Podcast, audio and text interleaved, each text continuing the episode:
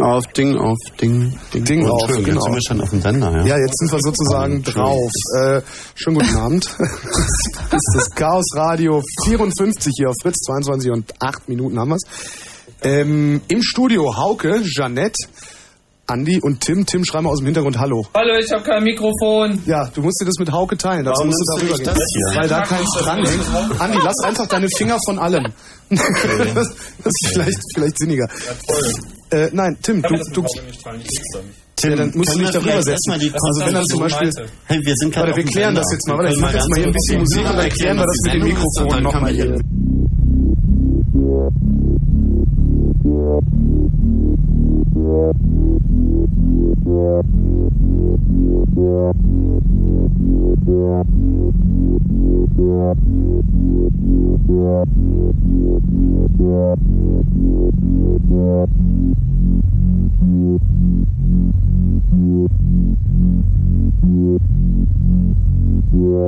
Cradles babies in the sky.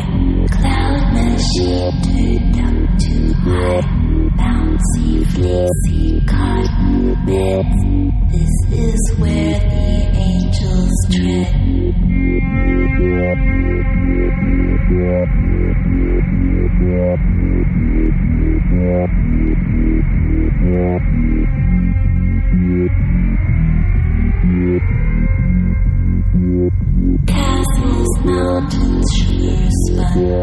Now your flight has just begun. Floating easy, giant steps. Pictures that you won't forget. How you'd love to live up there. Kiss the sun and walk on air. If there was no gravity, you'd be in nymphology.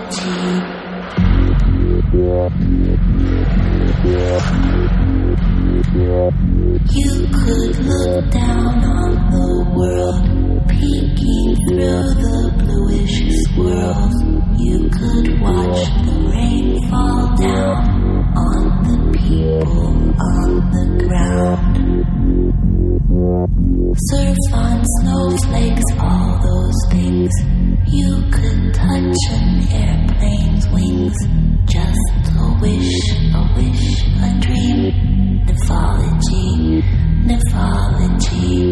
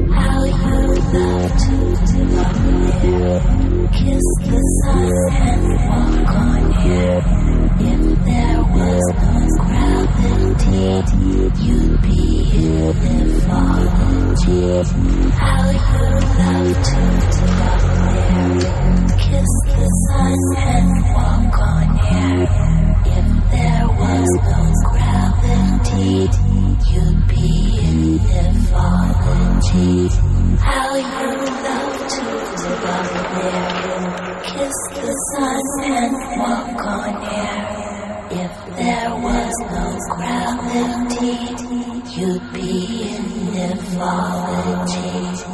Bla bla bla. Ja, ja, Da- bla, bla. Okay, warte So. mal, dann muss ich das hier abnehmen. Nein, wir sind jetzt wieder jetzt on air, Andi. Entschuldigung. Ja? Vers Ja? Versuchen wir doch nochmal. Oder Wir soll ich nochmal noch die. Musik, die hübsche Musik machen? Ähm, Chaos Radio 54. 54, schönen guten Wir Abend. reden heute über das Internet mal wieder, aber diesmal über das ganz große Bild, nämlich wie das eigentlich so zwischen den Netzen, weil das Internet ist ja ein Netz zwischen den Netzen, funktioniert. Die wunderbare Stimme von Andi Müller-Margun war das. Ich sag nochmal, Jeannette ist noch da. Deinen Nachnamen habe ich jetzt mal wieder nicht... Äh, Soll ich ihn dir selber Jeanette. nennen? Sag Das doch ist mal, Jeanette. Jeanette. Aber es ist Jeanette. Jeanette ist eine der äh, Kandidaten für ICANN. Was das ist, was das soll und was das kann, äh, da kommen wir noch später zu. Genau. Dann ist Hauke noch da, was den qualifiziert, weiß ich nicht, der hat nicht mehr was zu rauchen mit. Ähm, Ich werde jetzt keine Äußerung dazu abgeben. genau. Äh, und Tim ist auch irgendwo, aber der ist weg. Ist Tim raus? So. Äh, hast du jetzt Tim, fang doch mal an, Andi. Fang mal an. Entschuldigung, wieso soll ich jetzt anfangen? Na, weil du, du machst doch hier immer... Dann nimm doch mal diese CD hier und geh mal auf die... Also das hätten wir nur wirklich sozusagen off-air quasi. Was ist denn das? das Das ist Können wir äh, vielleicht noch Lala. ein paar äh, Kommentare zum unserem. On-Air-Status äh, vielleicht ähm, vergeben? On-Air-Status. Genau, weil wir haben ja nun diverse Streaming-Aktivitäten auch wieder gestartet. Hallo Tim. Hallo, könnt ihr mich hören? Ich habe irgendwie noch keinen Kopfhörer auf. Ne? Auf jeden Fall ähm, gibt es natürlich den Real Audio Stream, der ist auf der Fritz Homepage vermerkt und dann ähm, gibt es auch noch MP3 Streams, die von einem Server von uns gehen. Die URL habe ich jetzt gerade nicht auswendig. Äh, ich habe die irgendwie rumgepostet. Ihr könnt aber äh, im IRC auf äh, als IRC-Server irc.ccc.de eintragen und dann in den Kanal Chaos Radio wechseln und da wird man euch sicherlich weiterhelfen. Ja. Können wir jetzt mal thematisch werden oder soll ich einfach mal Musik wieder? Ich bin was soll denn der Geist? Ja, komm. werden. Gleich.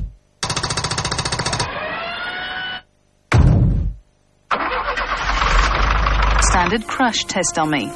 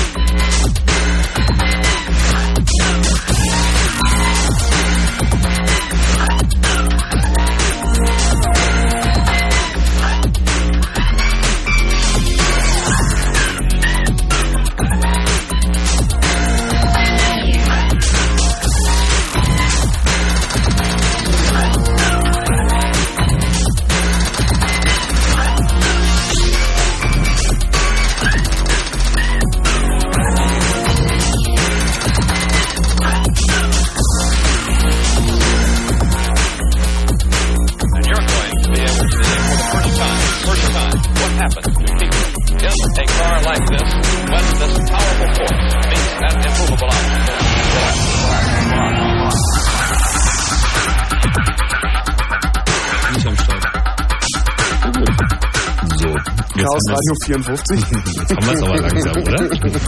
Also 47 hatten wir nix. Jetzt haben wir ein bisschen. 47 hatten wir nicht. Ist, ist okay. Nee, war wieder Du verkauft. willst jetzt weiter verwirren, ne? Ja, bitte. Mhm. Worum geht's denn hier? Wir haben ein Thema.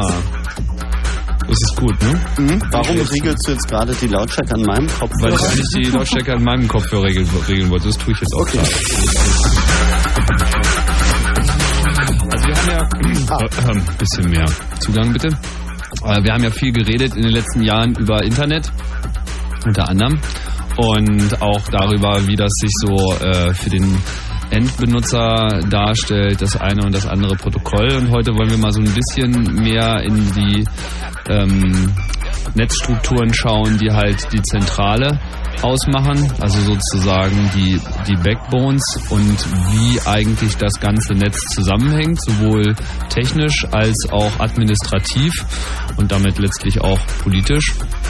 Es hat da gerade in den letzten Monaten viele äh, interessante Diskussionen und Entwicklungen gegeben, insbesondere im Hinblick auf diese ICANN-Wahlen. Und ja, das gehen wir jetzt mal an.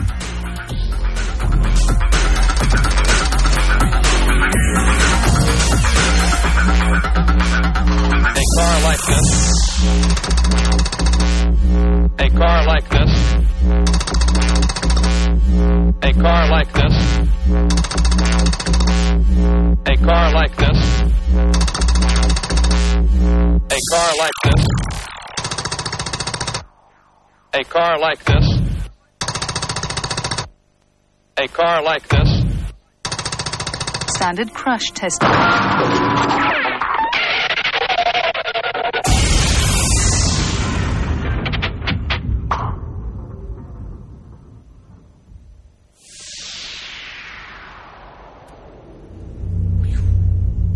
Dann reden wir doch mal drüber. Jetzt reden wir mal drüber. Jetzt reden wir mal drüber. Ja, erklär mir mal, wie, wie geht ein Internet? Wie geht ein Internet? Na, hast du schon mal drüber nachgedacht, ein Internet-Service-Provider werden zu wollen, Holger? Häufig, ja. Oh.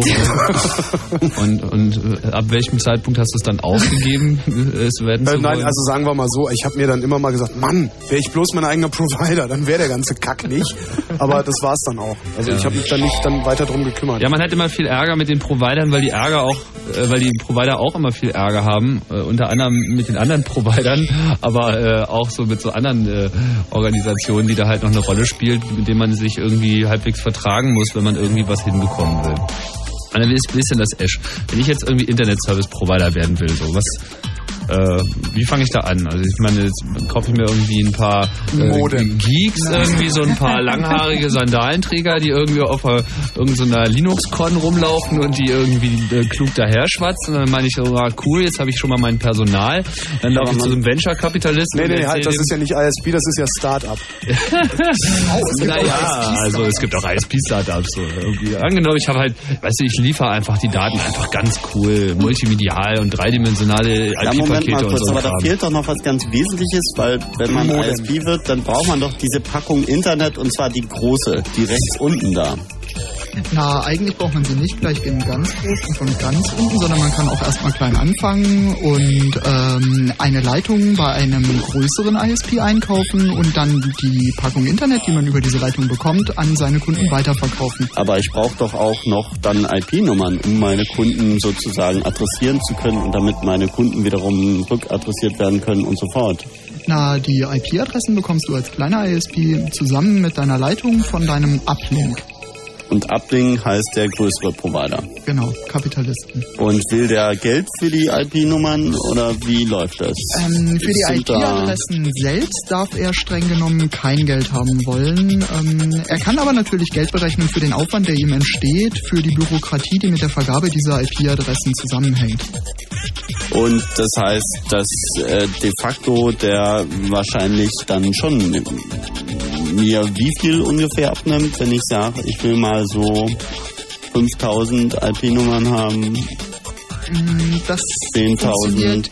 gar nicht in der Hinsicht. Man muss den Bedarf begründen. Wenn ich sagen kann, ich brauche ganz viele Adressen, Hm. dann bekomme ich die auch, wenn meine Begründung dafür, dass ich die haben möchte, gut genug ist. Ja, was wäre denn eine gut genügende Begründung? Also nicht damit, es ist keine gute Begründung zu sagen, ich werde übermorgen ganz viele Kunden haben und deshalb muss ich jetzt schon ganz viele IP-Nummern bekommen. Das könnte auch gehen, wenn man die äh, Illusion, ganz viele Kunden bald zu haben, hinreichend begründen kann. Ah, Also das, ist wie mit so Venture-Kapital, ja? Ich wollte gerade sagen. Ja.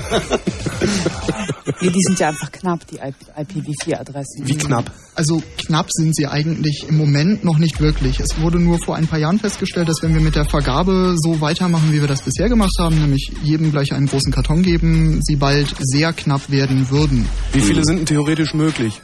Oder Na, wie viele sind möglich? Im IPv4 si- sind die Adressen 32 Bit groß, das heißt, es sind na, 2 hoch 32. Aber Ja, jetzt nehmen wir mal ganz kurz an, ich habe jetzt eine verdammt gute Begründung und der etwas größere Provider, den ich anspreche, der hat aber gar nicht so viele. Wo geht der denn dann hin? Der größere Provider wird im Allgemeinen Mitglied bei einer sogenannten Regional Internet Registry sein. Für Europa ist dabei zuständig das RIPE NCC in Amsterdam. Und Was heißt das? Dass dort eine, Nein, was heißt RIPE NCC? das ist was Französisches, das kann ich nicht aussprechen. Aber es schmeckt gut. Das stammt, der Name stammt noch aus dem Forschungsnetz. Äh, Réseau IP European oder sowas. Okay, aber das ist sozusagen die Vergabestelle für IP-Adressen für eine bestimmte Ja. Region. Genau. Und Ja. welche Region? Das. RIPE deckt die Region Europa, Osteuropa, Nahe Osten und nördlichen Teil von Afrika ab. Dann gibt es noch zwei weitere sogenannte Regional Internet Registries, ähm, nämlich das APNIC für Asia Pacific und das ARIN für den amerikanischen Nord- und Südkontinent und den südlichen Teil von Afrika. Es gibt aber momentan Bestrebungen, zum Beispiel für Afrika das sogenannte AFRINIC einzurichten, aber ähm, das sind bisher noch Versuche. Und das heißt, irgendwann ist Gott im Himmel hinabgestiegen, hat diese drei Registries gegründet, hat äh, die IP-Nummern gleichmäßig unter ihnen aufgeteilt und seitdem sitzen die da und verteilen die. Oder? Mm, Ich meine, wie ist denn das gelaufen? Irgendwie ist Wo kommen die her? Wo kommen die her? Also ich meine, es gab ja früher nicht so eine internationale Aufteilung. Die kommen von der, von der früheren IANA. Die hat die vergeben, also da hat irgendwann mal eine Dezentralisierung stattgefunden und dadurch sind diese drei Vergabestellen, diese regionalen entstanden. Und die Ayana hat woher die IP-Nummern bekommen? Aus dem Protokoll IPv4. Da ist halt ein Adressfeld drin, das entspricht einer gewissen Anzahl von Adressen, die er noch nicht genannt hat. Vielleicht hm. tut er das ja noch. 232 oder so? Leider kein Netz, aber 4 Milliarden. 4 Milliarden 232. Das heißt aber ja, dass, dass eigentlich so ziemlich jeder erwachsene Erdenbürger äh, eine IP-Adresse bekommen könnte. Ja, das, das. Problem ist nur, dass immer bei diesen Adressräumen ist die Ausnutzungseffizienz grauenhaft gering. Also da sind vielleicht bisher 10, 20 Prozent der verfügbaren IPs. Also, naja, das Problem ist, Benutzung. eine IP-Adresse teilt sich halt in zwei Teile, nämlich einen, in einen Host-Teil, also das, was sozusagen tatsächlich einen Rechner äh, spezifiziert, innerhalb, und das ist der andere Teil eines Netzwerkteils. Und dieser Netzwerkteil wird eben äh, vor allem auch ähm, zum Routing dieser Informationen äh, benutzt, sozusagen. Es wird gespeichert, wo ist dieses äh, Netz angeschlossen, wo muss ich das langschicken, damit die Daten das auch erreichen. Und dadurch äh, fragmentiert sich halt diese theoretische Zahl von 4 Milliarden ganz beträchtlich, weil die eben nicht so effizient verteilt werden kann. Ähm, äh, äh, Nochmal mit dieser, mit dieser Auslastung. Äh, das Ja. heißt, äh, es gibt 4 Milliarden IP-Adressen, sagen wir mal, und davon werden aber nur 500 Millionen benutzt. Und was ist mit dem Rest? Na. Also der Rest gehört T-Online für den Fall, dass irgendwann mal mehr User kommen, oder wie? Vor allen Dingen amerikanische Einrichtungen, die relativ vorne dran waren, äh, was Zugang zum Internet anbelangt. Die Mhm. haben sehr große Adressblöcke und haben die zu einem geschwinden, also verschwindend geringen Anteil überhaupt nur ausgenutzt. Und der Rest liegt jetzt bei denen rum und da kann Ja. auch kein anderer dran. Ja, also das ist an sich noch kein Skandal. Das ist im Telefonnummernsystem nicht viel anders. Der Skandal besteht allenfalls darin, dass der Ausnutzungsgrad im Internet noch deutlich geringer ist als im Telefonnetz. Und wird dem Abhilfe geschaffen oder wird das einfach hingenommen? Das ist im Moment noch kein konkretes Problem. Die Adressen für den Betrieb des Internets sind da. Sie werden auch noch äh, eine absehbare Zeit halten. Die, äh, es sind momentan, wenn ich mich recht erinnere, ungefähr 60 Prozent des verfügbaren Adressraums vergeben und von diesen 60 Prozent sind wiederum nur 40 Prozent in Benutzung. Das heißt, da sind einfach nochmal jede Menge frei. Wenn man jetzt allerdings erstmal den vorhandenen Adressraum vergeben hat, ist vorerst Ende mit der Vergabe. Da müsste man anfangen, eben von den genannten amerikanischen äh, historischen Institutionen die Adressen mal zurückzufordern. Da wird es aber wohl Probleme geben. Und Die IANA, die gibt's in der Form gar nicht mehr. Die wird abgelöst jetzt. Durch? Ja, gibt's die dann noch oder gibt's die dann nicht mehr? Also ich meine, Also kannst du mal kurz die Entwicklungsgeschichte grob, die habe ich nämlich verpasst, der IANA. Also IANA ist die Internet Assigned Numbers Authority. Ähm, Authority ist ein schön vager Begriff. Ähm, das könnte sowohl eine Institution als auch eine einzelne Person sein. Bei der IANA war das halt eine Person, John Postel mit Namen. Ähm, der war dafür zuständig, sowohl RFC-Nummern, also die Internetstandards heißen ja RFC, Request for Comments. Der hat sowohl diese Standardisierungsnummern vergeben, als auch ähm, IP-Adressen zugeteilt. Und das hat er bis vielleicht 1995 relativ unangefochten getan. Und dann ähm, haben sich manche Leute begonnen, darüber aufzuregen, dass das nur eine einzelne Person macht und der quasi über die wichtigsten Ressourcen des Internets relativ hemdsärmlich verfügen konnte. Und Hemdsärmlich heißt, äh, er hat sich auch nicht unbedingt drum geschert, was da jetzt mit passiert und Na, der hatte, Der hat also der war, der war sehr angesehen in, äh, in der Internetgemeinde, ne, Mhm. muss man schon sagen. Der gehörte zu den sogenannten Vätern und hat viel geleistet. Und deshalb hat der zumindest unter den Techies der frühen Netzgemeinde ganz große Autorität genossen. Aber wer hat sich denn da aufgeregt? Ähm, der der Konflikt, der da entstand, das war der um das Domainnamensystem. Der John Postel hat damals den Vorschlag gemacht, so um 95 rum, das Domainnamensystem ganz erheblich auszuweiten. Damals zeichnete sich so allmählich ab, dass es unter .com voll werden würde. Und ähm, da hat John Postel gesagt, dann lasst uns doch einfach 500 neue Top-Level-Domains einrichten. Und da haben verschiedene Leute protestiert. Warum? Warum die dagegen protestiert haben? Weil, also das ist ja letztlich, also eine neue Top-Level-Domain würde ja bedeuten, dass Adressen in europa.eu enden würden. So habe ich das verstanden. Zum Beispiel. Ja, die war Oder damals stand die, ja, genau, genau. Aber wenn man jetzt zum Beispiel den Domainnamen www.business.com hat, Mhm. ist der unheimlich viel wert. Aber wenn man 500 neue Top-Level-Domains einrichtet, dann ist er vielleicht nicht mehr so viel wert, ne? Weil dann haben heißt 500 andere Leute irgendwas mit Business dort so und so. Aber kann man dann sagen, wegen geschäftlichen Interessen, und zwar wegen den Leuten, die ja wahnsinnig viel Geld damit verdient haben, diese Namen zu verkaufen, äh, war der Protest. Ich meine, das war ja kein Damals öffentlicher- kosteten die ja nicht viel. Das ist ja eine öffentliche Ressource gewesen. So Mhm. haben äh, die Internetingenieure das auch verstanden, dass das äh, ein öffentliches Gut ist, wo der Erste, der kommt, den Zugriff auf die attraktiven Namen hat. Mhm. Mehr zum Protest nach den Nachrichten. Na, aber man könnte ja vielleicht schon mal andeuten, vielleicht haben wir die Sekunden noch, wie die Geschichte weitergeht, weil dann passierte nämlich etwas nicht vorhergesehenes. Der gute Mann hat den Löffel abgegeben. Ja, aber das hat er erst später. Später?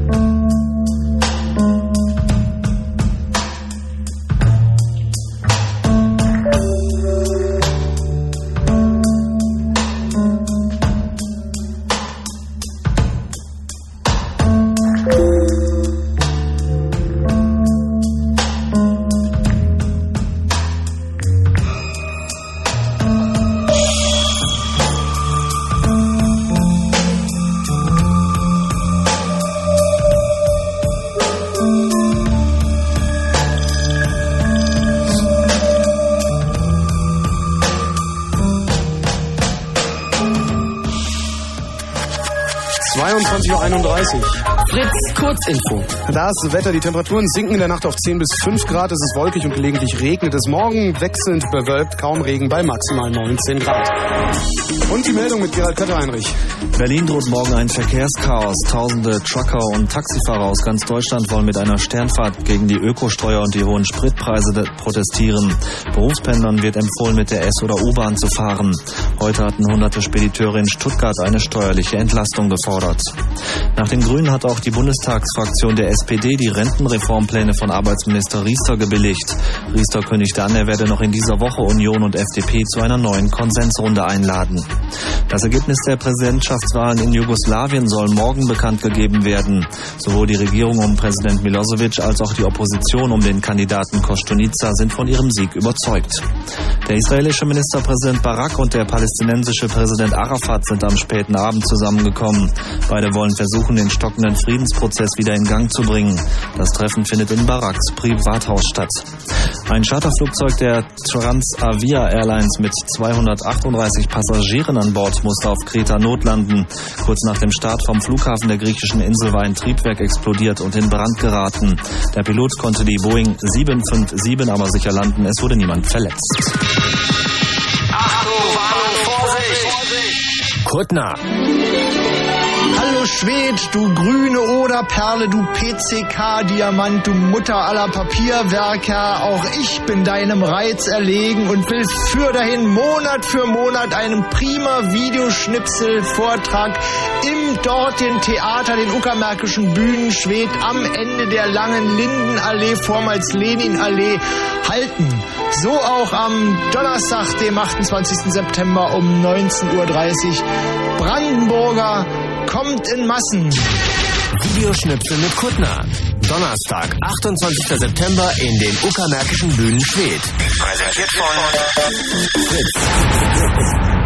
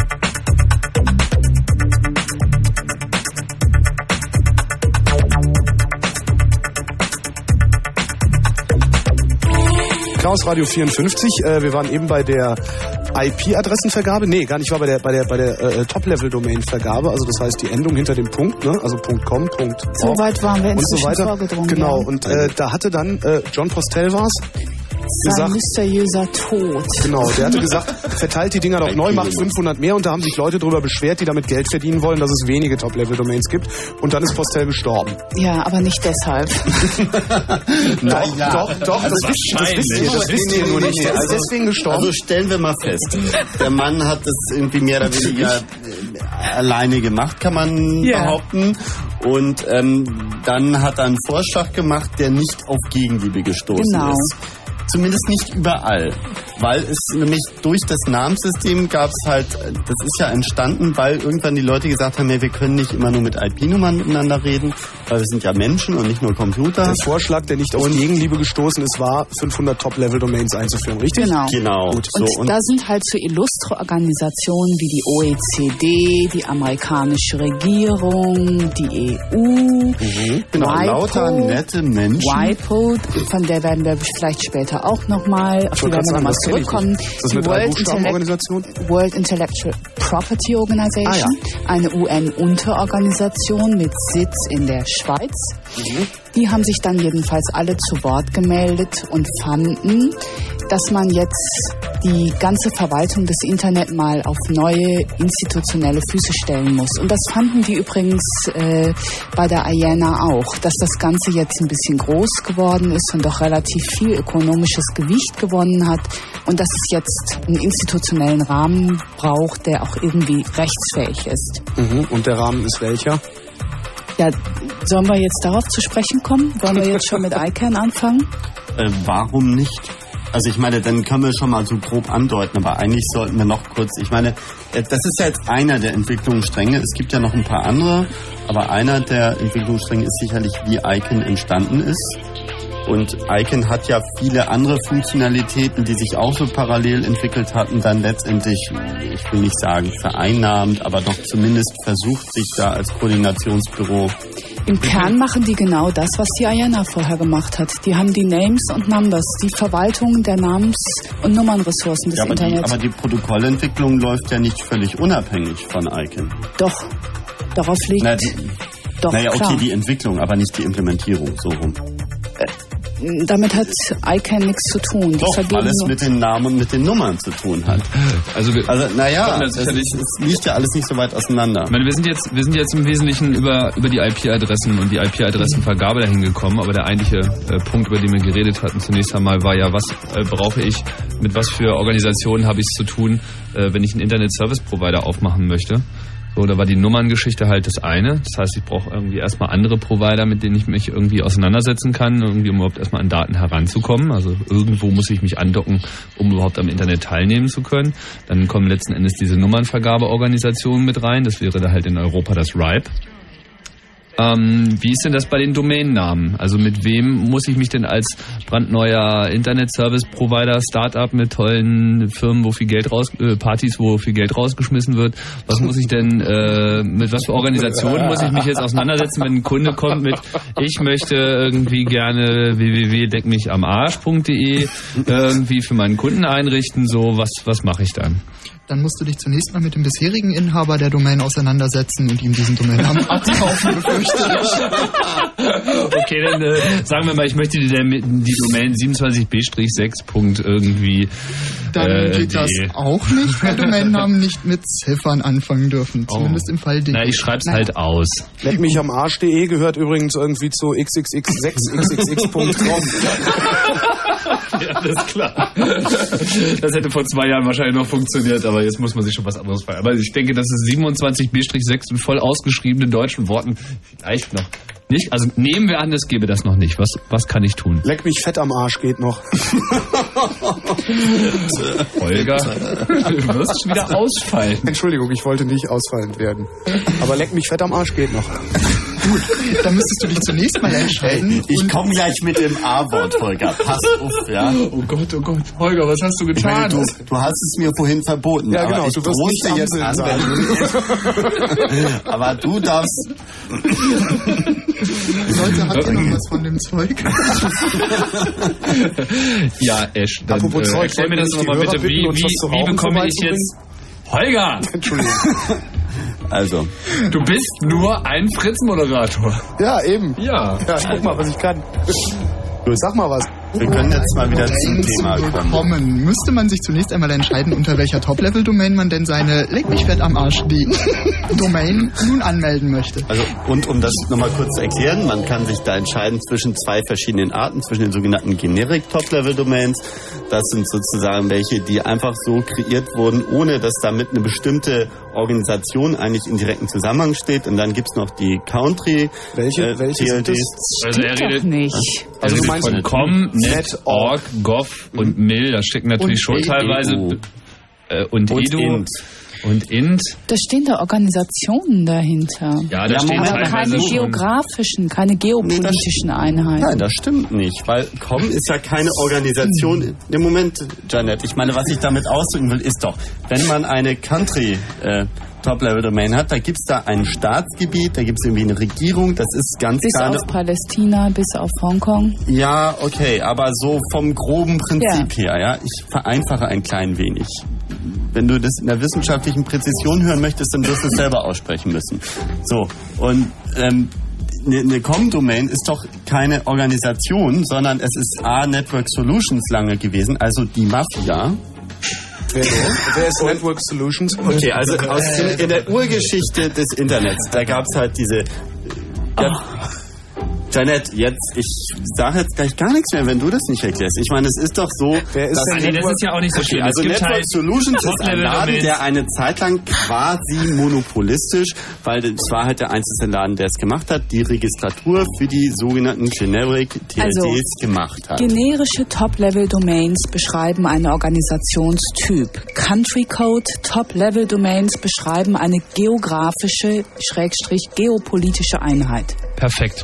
Wissenschaftliche Präzision zahlt sich aus. Ja, Wir aber das- lernen davon. Was muss ich jetzt als angehender Internet-Service-Provider tun, um entweder eine generische, äh, eine Organisationsform beschreibende Top-Level-Domain oder vielleicht eine geopolitisch oder geo, was war das andere, strategische Top-Level-Domain irgendwie zu erhalten? Echt bitte. Ähm, nun gut, nachdem man sich nun für eine Top-Level-Domain für seine LMFA-Domain entschieden hat, muss man nun zunächst überprüfen, wer denn für diese Top-Level-Domain zuständig ist. Für die Top-Level-Domains comnet.org gibt es da inzwischen mehrere Registrars, aber zum Beispiel für DE ist im Moment das sogenannte DENIC zuständig. Deutsches Network Information Center. Genau. Aber um nochmal ganz kurz. Nein, nein, Andi, jetzt wollen wir das erstmal zu Ende hören. Und Genau. Naja, aber, aber die Sache ist doch die, nehmen wir mal an, du willst dich jetzt an jemanden wenden und gehst von dem von Jeanette eben beschriebenen System aus, dass es entweder diese geografischen Dinger gibt oder eben die Dinger, die von Organisationen gelaufen werden. Äh, dann gibt es da Fälle, wo leider das nicht ganz hinhaut, weil zum Beispiel Tuvalu, was eigentlich was Geografisches ist, hat halt schöne TLD. haben es verscheuert. Genau. Aber richtig fett TV und die haben dann einfach ja, Es ist irgendwie. äh, gut, die haben das jedenfalls verkauft und jetzt gibt es also einen Laden, der verkauft dir jetzt Domains auf der TLD. Ja, aber TV. nicht wirklich erfolgreich. Das sei mal dahingestellt. Aber was ich damit nur ausdrücken will, ist, dass der Namensraum eben ja, ist halt im Moment begrenzt. Und zwar A, dadurch, dass es eine bestimmte Anzahl von Ländern halt gibt.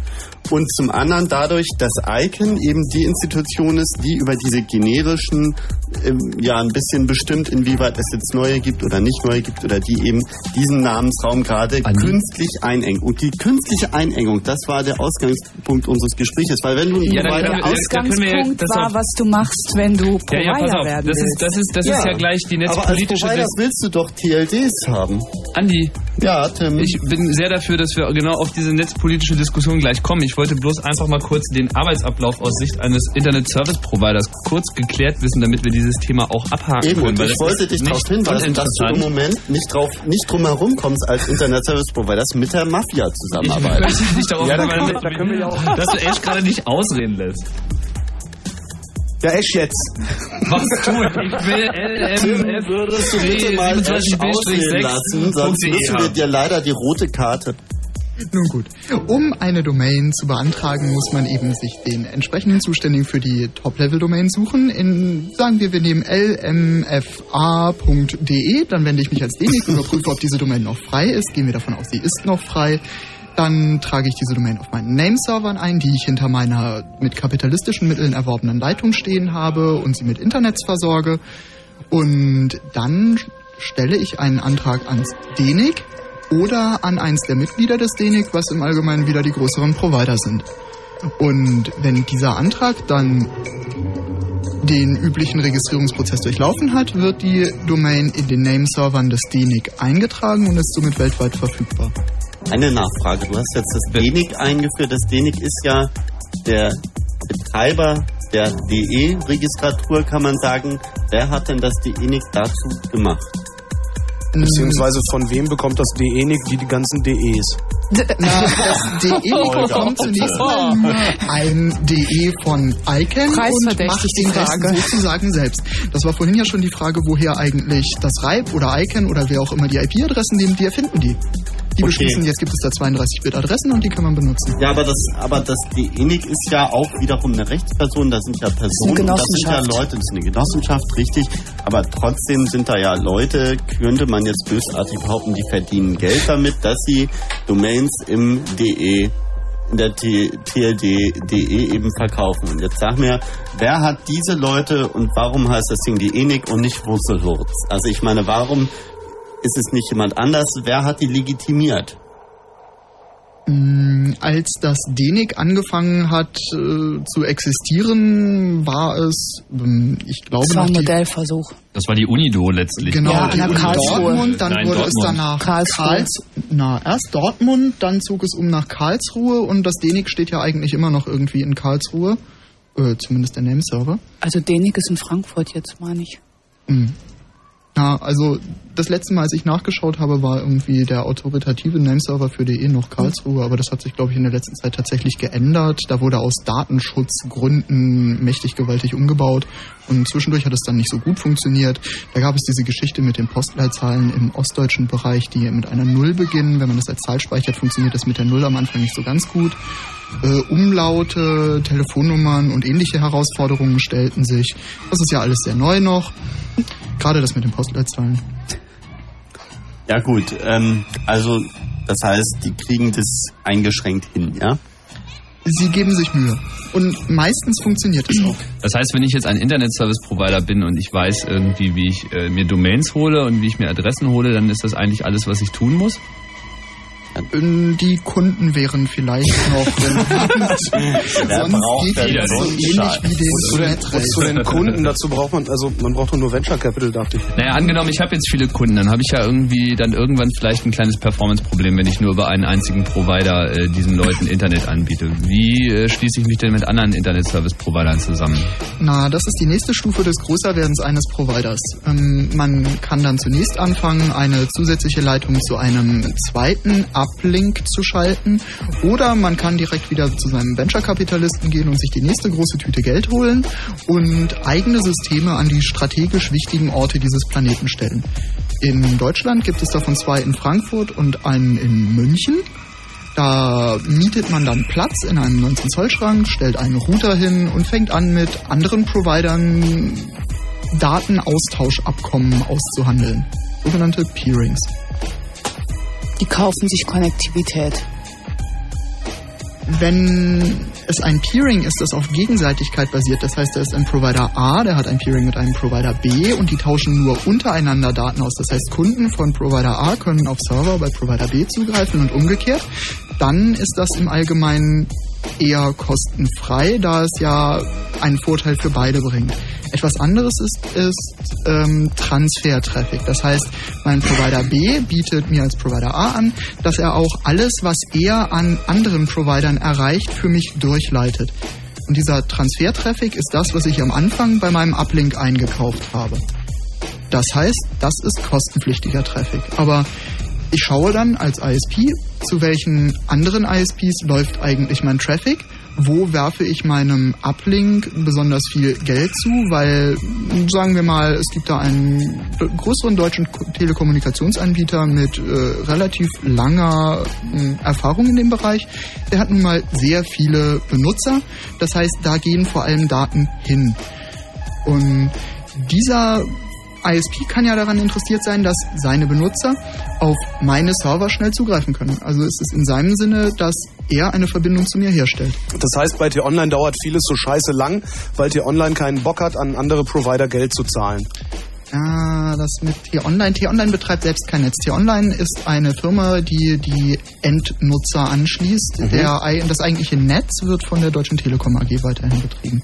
Äh, Gut, nee, warum dauert es, warum dauert es äh, teilweise tierisch lange, wenn ich äh, per T-Online auf irgendeinen Server zugreifen will?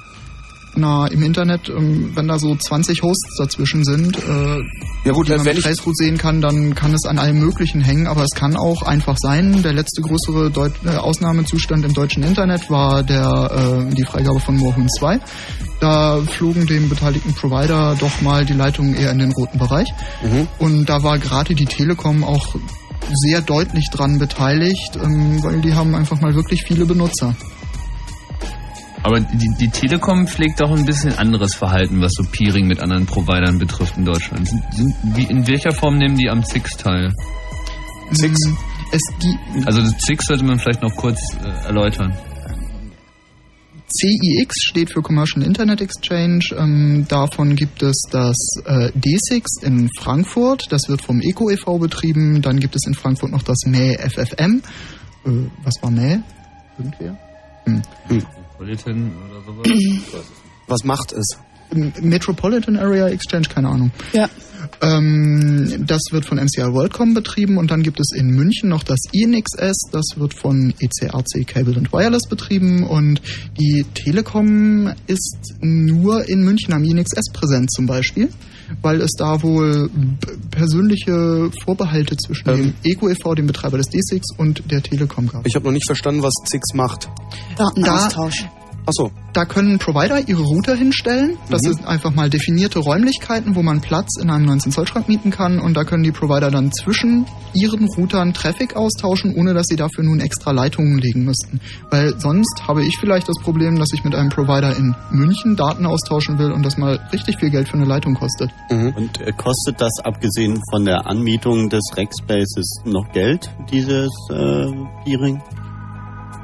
Oder Das hängt halt von den, von den Vereinbarungen zwischen den Providern aber, ab. aber sind die jetzt für alle diese vier eben genannten äh, wohl dann unterschiedliche? Die, der Six stellt im Prinzip nur den Platz im Rack und unter Umständen Switchports bereit. Also da gibt es ein öffentliches Ethernet, an das sich dann die Mitglieder anschließen können. Da wird dann teilweise preislich unterschieden, ob der Port nun 10 Mbit oder 100 Mbit ist und solche Schweinereien. Und ähm, das ist auch gar nicht so billig, wie man sich jetzt so ein bisschen Platz für so einen Router vorstellt. Aber was dann für Vereinbarungen unter den ISPs für die Peerings ausgehandelt werden, ist eigentlich gar nicht mehr Sache des Betreibers der Räumlichkeiten. Ach so, das heißt, ähm, das ist tatsächlich nur die ganz grobe Struktur und da gilt nicht einfach jeder mit jedem und wie er will, sondern da muss jeder mit jedem noch vertraglich regeln, in welche Richtung welche Daten kosten oder nicht kosten. Genau, was gibst du mir für deinen Fisch? Auf jeden, auf jeden Fall ist das Six irgendwie der Ort, dass wenn da irgendwie mal eine Bombe einschlägt, dann läuft erstmal eine ganze Weile lang ziemlich wenig in Deutschland. Naja, aber das läuft dann halt wie früher auch über die USA. Also ich erinnere mich an die Zeiten, wo beispielsweise der DFN, das deutsche Forschungsnetz, mit niemandem anders äh, Peering-Abkommen hatte und aller Traffic, sagen wir, von dem Institut, wo ich arbeitete, defaultmäßig über Washington geroutet wurde. Ja, aber Das war es ist- es ist halt eine schon ganze ein- Zeit lang auch noch so, ne? Ja, das kann einem auch heute noch passieren. Aber es ist auf jeden Fall einer der deutschen Flaschenhälse. So, das sieht man eben auch dann, wenn man irgendwie halt jetzt wirklich äh, eine Verbindung zu einem Rechner aufbauen will, der eben mehrere Provider von einem entfernt ist. Also nicht nur mehrere Computer, das ist ja normal, sondern auch mehrere Provider, die dann halt alle komische Peering-Verträge miteinander haben. Dann hoppst halt das Paket erstmal von deiner Leitung nach Frankfurt, dann wird's irgendwie nach New York und dann nochmal durch den CIA in Virginia geschickt. Dann geht's wieder über Oslo äh, nach äh, Finnland und dann ist es wieder in Frankfurt. Dann wird's nochmal nach Prag geschickt, um nochmal nach Frankfurt zu kommen. Und äh, Das stimmt schon, aber Geschichte. trotzdem, also auf die Übertragungszeit wirkt sich das nur dann aus, wenn wirklich viel Traffic auf einer Verbindung ist. Ansonsten ist die räumliche Entfernung nicht die entscheidende Größe. Das muss Naja, man dabei aber, schon sehen. Aber das ist ein bisschen widersinnig, kommt es mir trotzdem vor. ja, es ist teuer. Es ist einfach teuer. Und es weil ist nicht Beispiel nur teuer, sondern es ist ja deswegen teuer, weil diese Leitung, die man anmietet, je nach Bandbreite und je nach Strecke kosten die richtig Ja. Geld. so, und wenn wir jetzt davon ausgehen, dass also entsprechend das eine im Moment knappes Ressource ist, weil nun mal Europa und Amerika nicht durch unendlich viele Leitungen, sondern durch Ja. endlich viele Leitungen verbunden sind und deswegen diese Leitungen einen relativ hohen Preis haben, also müsste man doch eigentlich ökonomisch sagen, dass die Datenpakete so wenig wie möglich diese Leitung aber belasten wir sollten. wissen doch, es geht unter Männern nicht nur um die Ökonomie, sondern auch um Ehre, nicht wahr? Und der DFN fand zum Beispiel, es sei unter seiner Würde, Peering-Abkommen mit kommerziellen Providern zu haben. Ja, aber das meinte ich doch, ähm, ich meine Ehre, diesen Begriff, den kenne ich eben aus irgendwelchen Ja, bitte, bitte. Man könnte es einfach mal eher als Kapitalismus bezeichnen, weil zum Beispiel das Nee, das hat sich DFN nicht sagte gerechnet. von sich aus, ähm, dass sie keine Peelings auf Gegenseitigkeit, außer mit den ähm, acht, zwölf ähm, ursprünglichen Mitgliedern des ähm, D6 hatten. Aber man konnte als ISP natürlich jederzeit Mitglied gegen werden. Bezahlung horrender Summen eine Leitung ins DFN schalten. Man Aber die Summen waren werden. vollständig horrend. Ja. Ja, aber ich meine, das sind doch dann, das klingt für mich doch so, als hat das DFN das ja selbst eigentlich aus öffentlichen Geldern finanziert ist und insofern hier gar keinen, äh, ich meine, dürfen die überhaupt Kohle machen damit? Nee, das ist ein Verein, das stimmt schon. Ja, eben so. Und dass die sozusagen in, ich sage jetzt mal wieder diesen Begriff, ich hoffe, ihr nehmt ihn nicht übel, aber in etwas mafiöser Manier eben ihre Kumpels, die sie irgendwann mal mit drin hatten, dazu benutzt haben, um Geld zu drucken. Ja, aber die kriegen natürlich von ihren Mitgliedern Beiträge für die Bandbreiten, die die Ja, jeweils eben, haben. aber dann geht es nicht um die Ehre, sondern es geht um Geld. Also ich, also das, in dem, dem Ich sag Begriff mit nur, der dass- Ehre, das klingt irgendwie nett, aber Also Tat, man kann lange drüber, drüber streiten, wie das nun, äh, was nun genau der Grund ist. Tatsache ist, das Routing im Internet basiert nicht unbedingt auf den technischen Anforderungen, wie kommt ein Paket so schnell wie möglich irgendwo hin, sondern Ja, es basiert im Wesentlichen auf vielen Verträgen vieler Firmen mit vielen unterschiedlichen Interessen, die sich auch täglich ändern. Und das ist eben auch ein, ein Grund, warum es eben manchmal mit den Verbindungsgeschwindigkeiten oder überhaupt mit den Verbindungen als solchen manchmal nicht so klappt. Hm.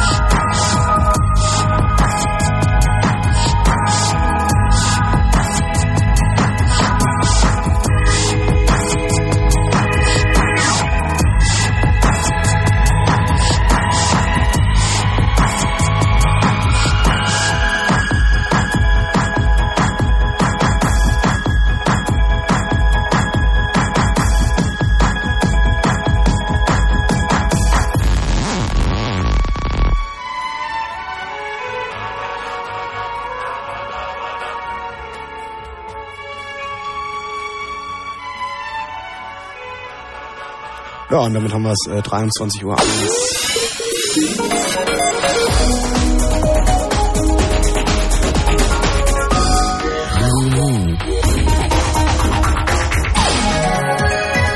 Und zwar das Chaos Radio Nummer 54.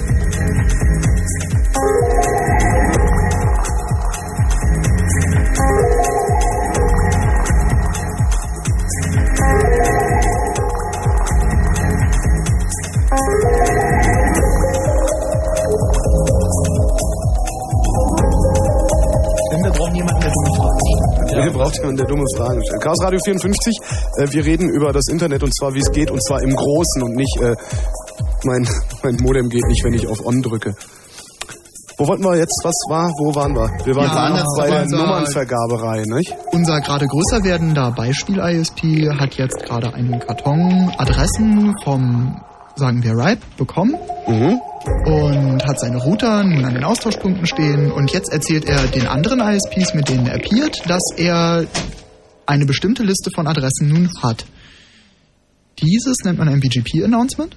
Das Routing-Protokoll, das dort verwendet wird, ist im Allgemeinen BGP, das Border Gateway-Protokoll, inzwischen aktuell Version 4 plus und damit werden im sogenannten Backbone in der Default Free Zone, die so heißt, weil die Router dort keine Default-Route mehr haben im Allgemeinen, damit werden die Präfixinformationen ausgetauscht. Ein Router in der Default Free Zone hat im Allgemeinen die komplette Routing-Tabelle des Internet. Das sind im Moment bei IPv4 ungefähr na, 88.100 und ein bisschen Routen. Und das kostet RAM, das kostet Rechenzeit, die im Auge zu behalten, welche Route denn wo lang geht und immer den schnellsten Weg zu finden oder überhaupt zu bemerken, wenn einer, den man für möglich hält, defekt ist. Und das führt zu nicht geringen Problemen im Backbone-Router-Bereich. Die Dinger haben inzwischen absolut absurde Mengen CPU-Leistung und RAM. Und daher bekommt man als ISP vom RIPE immer nur möglichst große Happen, sogenannte Allokationen, damit eben im Backbone-Bereich die Routen nicht mehr so rasant weiter wachsen, wie sie das vor fünf Jahren noch getan haben. Aber das, das wird nicht mehr lange funktionieren, sowas. Ich meine, da muss ja was Ich getan wollte werden. gerade sagen, oder? also wie, wie, wie, wie verspricht man sich Abhilfe? Kurzfristige Abhilfe ist eben das Verfahren, dass man nur noch große Blöcke zuteilt, damit die Menge der Präfixe nicht mehr so schnell wächst. Die langfristige Abhilfe wird IPv6 sein, wo man einen deutlich größeren Schwerpunkt auf die Zusammenfügbarkeit, die Aggregierbarkeit von Routen gelegt hat, um im Backbone-Bereich die Anzahl der Routen runterzuschrauben. Das Ziel sollte es natürlich sein, nur noch eine Route pro im Backbone vertretenen ISP zu haben. Das ist ein schöner Wunschtraum, aber selbst wenn wir nur noch 10 pro angeschlossenem ISP hätten, wäre das schon eine deutliche Verbesserung im Vergleich zu 88.000 Routen, die wir im Moment haben.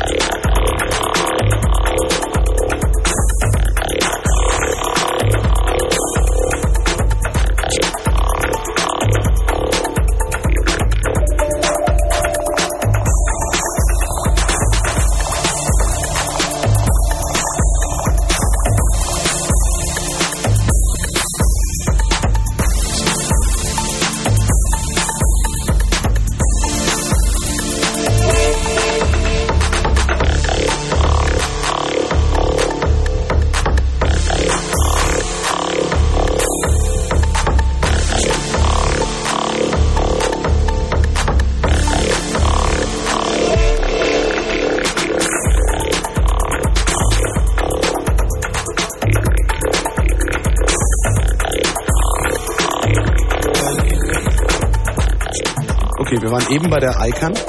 Da gab es John Postel, der hat die Top-Level-Domains verwaltet und der hat irgendwann gesagt, ich fänd's gut, wenn es 500 Top-Level-Domains mehr gäbe, weil dann wäre der Stau, sag ich mal, weg. Mhm. Das fanden ganz viele Leute doof, Mhm. insbesondere die, die daran Geld verdienen, dass es nicht so viele gibt. Mhm. Und der Mann ist tot. Was natürlich in keinerlei Zusammenhang miteinander steht. Ähm, was ist danach passiert? Also, Ähm. beziehungsweise wann war das? Also, Also 95 hat er diesen Vorschlag Mhm. gemacht. Da hat er den ersten sogenannten Internet Draft äh, vorgelegt, der dafür plädierte, 500 neue TLDs einzuführen. Und damit hat er zwei Dinge bezweckt. Zum einen wollte er halt die drohende Namensknappheit beseitigen und zum anderen wollte er, was er eine Funktionsüberlastung des Domainnamensystems nannte, aufheben. Ursprünglich waren ja Domainnamen nur dazu da, ähm, eine nutzerfreundliche Adresse zu schaffen, dass wir eben nicht IP-Nummern äh, auswendig lernen müssen, sondern äh, stattdessen Namen verwenden können, um Rechner anzusteuern. Die Nutzer, vor allen Dingen die kommerziellen, äh, haben sozusagen die Funktion der Domainnamen erweitert darum, dass sie das auch als richtige Adresse verstanden haben. Eine Adresse, die viel Geld wert ist wie eine in der Innenstadt oder Mhm. so. Und das wollte er wieder aufheben, indem er eben ganz viele neue Top-Level-Domains einrichtet, sodass die Konfusion so groß ist, dass es wieder beliebige Namen sind, wie das ursprünglich auch der Fall gewesen ist. Dagegen haben sich dann ganz viele Leute gewehrt, unter anderem eben die OECD und die WIPO und wen ich vorhin noch alles aufzählte. Und dann haben die Ingenieure, die Väter des Internets eingesehen, dass sie das nicht mehr so freihändig entscheiden können, wie sie das vorher gemacht haben und sich mit den realweltlichen, äh, machtvollen Organisationen dieser Welt zusammensetzen müssen und haben dann versucht, unterhalb von einer äh, Regierungs-, also Einflussnahme der Regierungen, äh, eine Organisation zu schaffen, die sozusagen demokratischer darüber befindet, was man jetzt mit dem Domainnamensystem macht. Das ging so zwei Jahre, wurden verschiedene Memoranden formuliert. Und als es dann soweit war, als man sich darauf geeinigt hatte, in der Schweiz eine internationale Organisation zu schaffen, die das Domainnamensystem verwalten sollte, ist die amerikanische Regierung eingeschritten. Der amerikanischen Regierung hat das aus zwei Gründen nicht gefallen. Zum einen, dass die Verwaltung des Domainnamensystems aus den USA ausziehen sollte und nach Europa verfrachtet werden sollte. Und zum anderen hat es ihr nicht gefallen, weil äh, die WIPO und die ITU damit drin hingen. Äh, die Amerikaner wollten nicht, dass UN-Unterorganisationen Zugriff aufs Internet bekommen, weil, wie man ja weiß, die UNO in Amerika nicht besonders ähm, beliebt ist. Ne, darum zahlen sie ja auch nicht, ne? Unter anderem, ja. Das hat denen alles nicht gefallen und dann ist die amerikanische Regierung halt eingeschritten und hat selber Vorschläge gemacht. Und zwar hat sie einen sogenannten Request for Comment, also sozusagen, ja, Äh, Wie, wie, kann, wie kann überhaupt die amerikanische Regierung bei einem demokratischen Medium einschreiten? Das ist eine interessante Frage. Ich würde behaupten, das verhält sich im Internet nicht anders als sonst in anderen äh, weltpolitischen Fragen auch. Die amerikanische Regierung kann immer so viel tun, wie ihr zugestanden wird von den anderen. Die bezieht ihre Autorität nur aus dem Umstand, dass die anderen einfach äh, feige Schweinehunde sind. Aber liegt das nicht auch ein bisschen an der technischen Struktur, die eben noch relativ hierarchisch einfach mal ist? Du meinst der Zugriff auf den Root-Server Ja, A? Den hatte klar. sie ja zu der Zeit nicht, den hat sie ja erst beansprucht. Die Amerikaner haben gesagt, wir haben das Internet aber das geschaffen, mit unseren Amerika. Mitteln ist es entstanden Ja. und deshalb gehört es uns Also und ihr dürft jetzt zwar Aber irgendwie wer war denn mitmachen. Das ist sowas wie katholische, katholische Kirche, ne? Also sag mir mal ganz kurz, wer war denn der formal juristische Betreiber des Rootname A-Servers vorher? Ähm, erst IANA Ja. und dann NSI, Network Solutions Inc. Äh, John Postel hat irgendwann, ähm, ich weiß gar nicht mehr, um was es ging, einfach nur um seine Macht zu demonstrieren, Ja. die Administratoren von, ich glaube, der Hälfte der Rootname-Server dazu gebracht, Änderungen vorzunehmen. Die haben dann nicht mehr auf Root, ey, auf das Root-Zone-File gezeigt, sondern auf den, den er betrieben hat. Und sie haben es einfach äh, Dazu muss getan. man sagen, es gibt 13 Root-Server auf der Welt. Das ist Aha. sozusagen die Wurzel des Domainnamensystems. Das sind die Daten. Sprich ruhig weiter, wenn, wenn Andi Wenn der wirre, wirre Human macht. soll ich mich nicht Nein, da nein, nein, wir, haben, das wir haben uns hier nur untereinander gerade verständigt. Das ist ja auch mal erlaubt. Also es gibt Also es gibt 13 Root, Root Name Server. So. Root-Server, genau. Root-Server. Und die, das sind äh, Datenbanken, die verweisen jeweils auf die zentralen Name-Server der äh, Top-Level-Domains, Mhm. also der ganzen ländereigenen.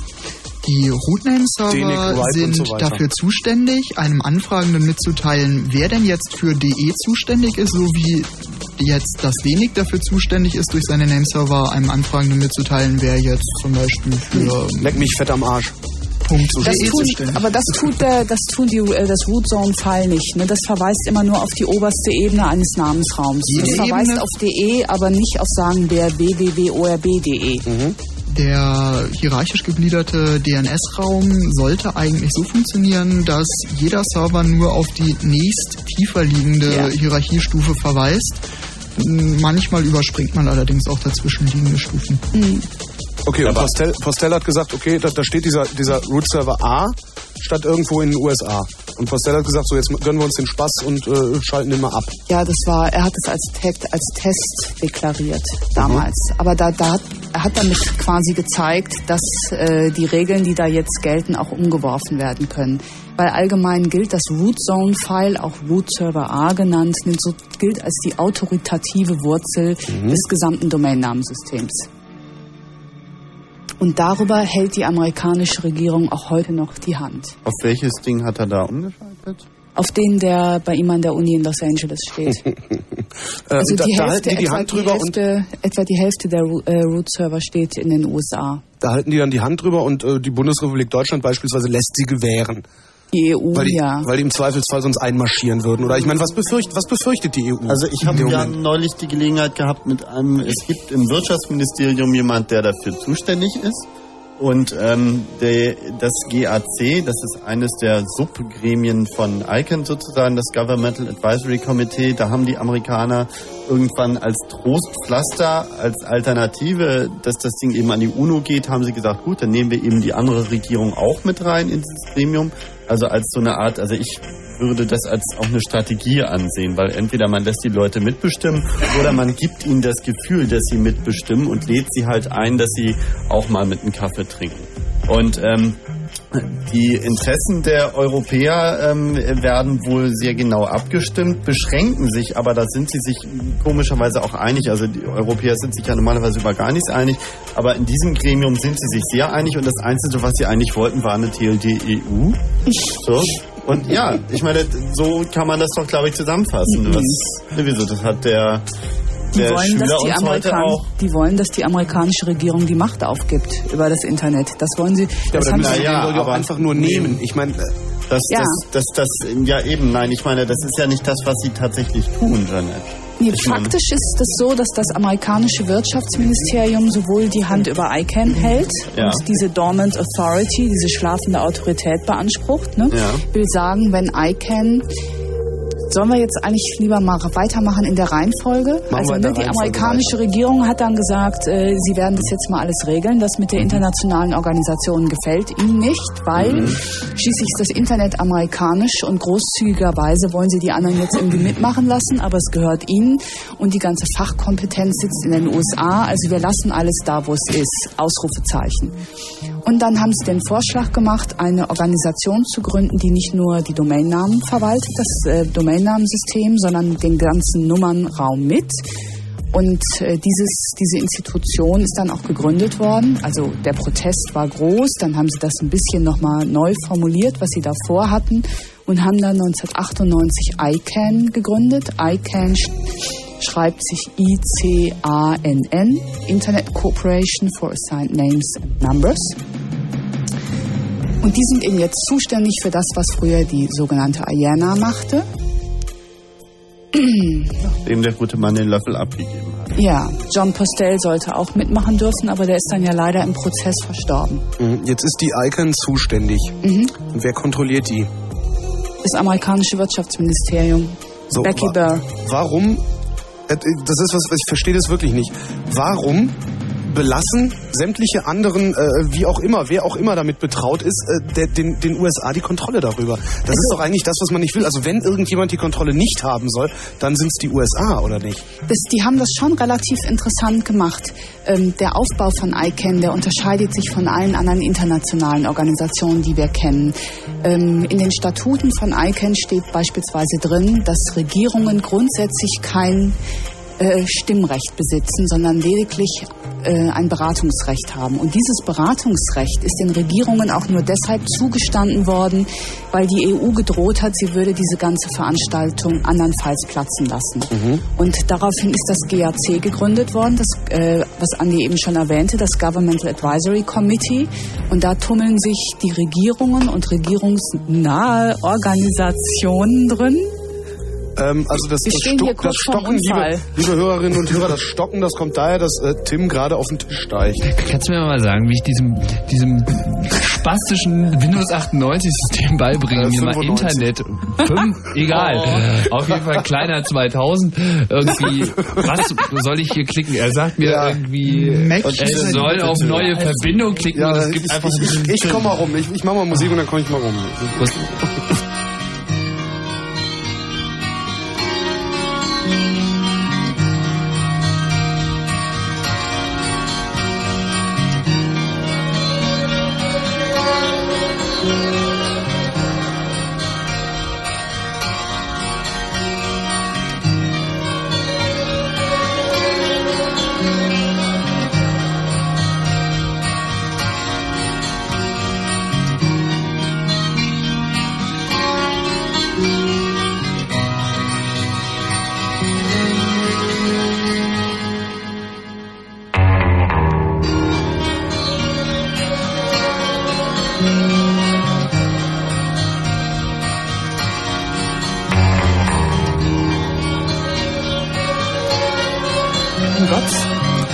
Tim hat Internet. Hier ist das Chaos Radio 54. Äh, Wir reden über die ICANN, über die Namen- und Nummernvergabe im Internet, die äh, von den Amerikanern kontrolliert wird. Äh, Soll sich da jetzt irgendwas ändern? Also Die EU fordert das. Die hat vor kurzem wieder ein Papier vorgelegt, wo sie sagt, verdammt nochmal, ihr Amerikaner, gebt endlich äh, ICANN Schrägstrich äh, das Root Zone File frei. Mhm. Und äh, passiert aber nichts. Welches, auf welches Papier spielst du da jetzt gerade an? Weil das habe ich nämlich äh, etwas anders äh, wahrgenommen, muss ich dir sagen. Äh, ich hatte den Eindruck, die klopfen da so ein bisschen an der Tür und sind eigentlich damit happy, dass wenn sie eine TLD-EU haben und ein bisschen mitreden können. Das stimmt nicht. Es gibt eine Communications, so nennen die das ja immer, ihre Schriftstücke da bei der EU vom Frühjahr diesen Jahres. Und darüber hat jetzt das GAC, das Governmental Advisory Committee, auch nochmal getagt und hat das Ganze bekräftigt. Man ist völlig standhaft und fordert und die amerikanische Regierung kann sich überlegen, ob sie jemals darauf antwortet oder nicht. So, jetzt sitzen in dieser ICANN Direktoren Mhm. aus aller Herren Länder, Ja, aus vielen jedenfalls. aus vielen Ländern. All diese Länder zusammen sind nicht in der Lage, den USA diese Kontrolle abzunehmen. Hm, also ICANN ist schon noch relativ stark amerikanisch kontrolliert. Wie stark? Also zu was für einem Prozentsatz sitzen da Amerikaner drin? Ähm, Das ganze Staff, also alle Mitarbeiter, sind, glaube ich, ausschließlich Amerikaner. Die kommen zum überwiegenden Teil von der Harvard Law School, die auch aktiv ist im Bereich Internetforschung, also so eine Art Begleitforschung zur Entstehung von ICANN macht und ähm, halt auch Mitarbeiter stellt. Viele Rechtsanwälte, die, die ganzen Rechtsanwälte, die um ICANN herumkreisen, sind auch alles Amerikaner mit besten Verbindungen ins Wirtschaftsministerium. Also warum, warum klemmen wir uns davon nicht ab?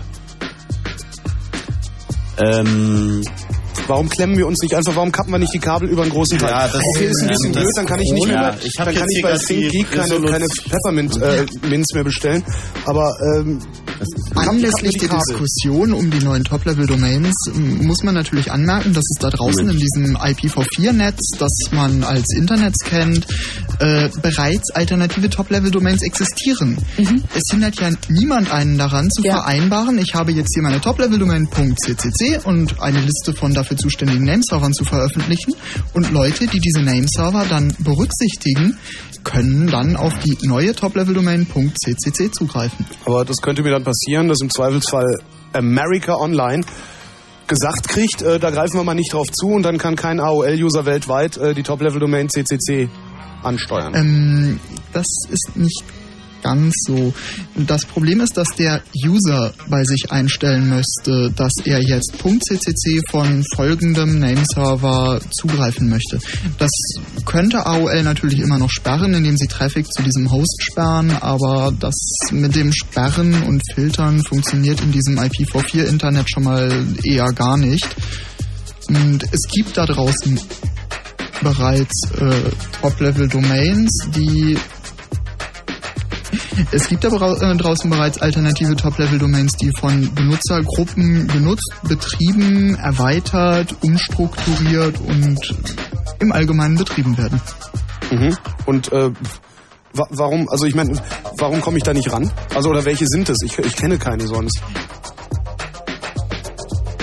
Ich möchte jetzt hier gerade kein konkretes Beispiel nennen, aber zum Beispiel die Domain.ccc wäre etwas, was man dann auf dem Webserver announcen könnte. Es wäre ein Eintrag, den der Benutzer in seiner Internetkonfiguration eintragen müsste, auf welchen Nameserver er zugreift.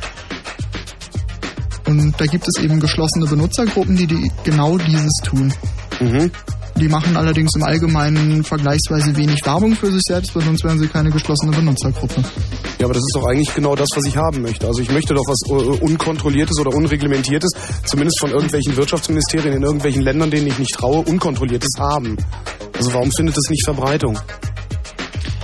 Das Problem ist, dass der technische Aufwand und die Qualifikation, die man haben muss, um das überhaupt einzurichten, doch eher nicht gering ist. Ähm, wenn man ein paar Jahre in diesem Internet arbeitet, tatsächlich auch auf ISP-Ebene arbeitet, wird man feststellen, dass ähm, die wenigsten Leute ihre Nameserver, Mail-Server und sonstigen Server auch nur annähernd im Griff haben. Gerade Nameserver stellen für viele Betreiber von Servern da draußen noch ein echtes Rätsel dar.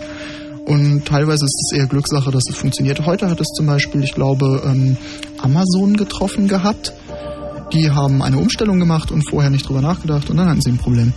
Mhm.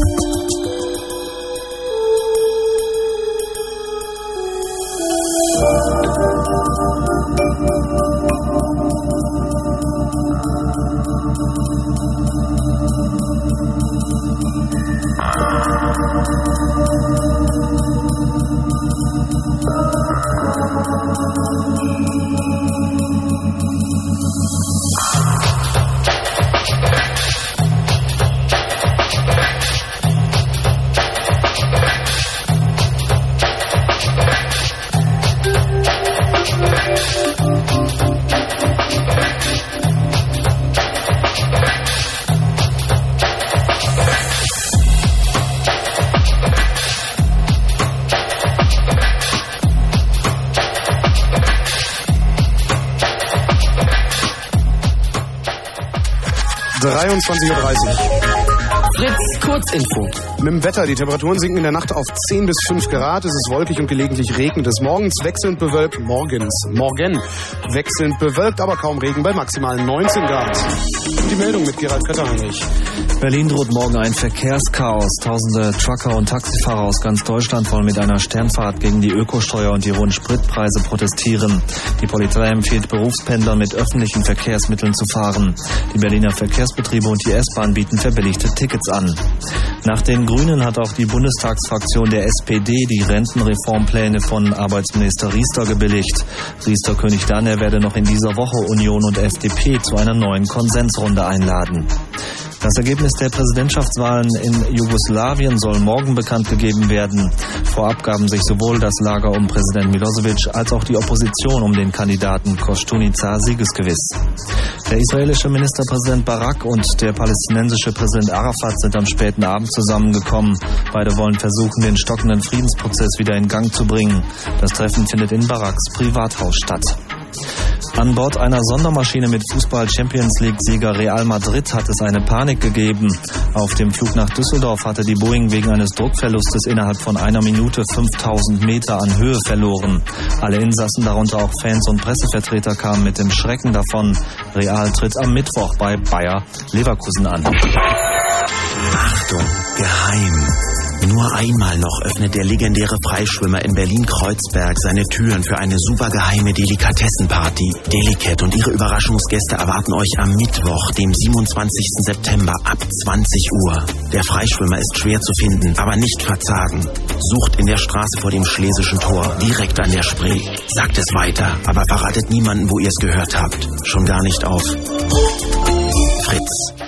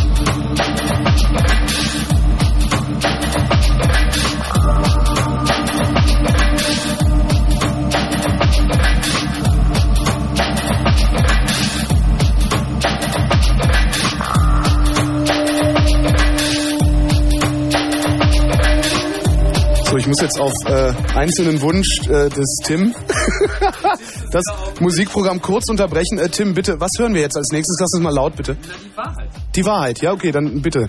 Ist auch nicht lang, die Wahrheit. Amerika stopft Affen in die Satelliten und jagt sie halb lebendig in den Raum. So etwas kann man heute nur noch Affen bieten, denn einem Menschen imponiert das kaum.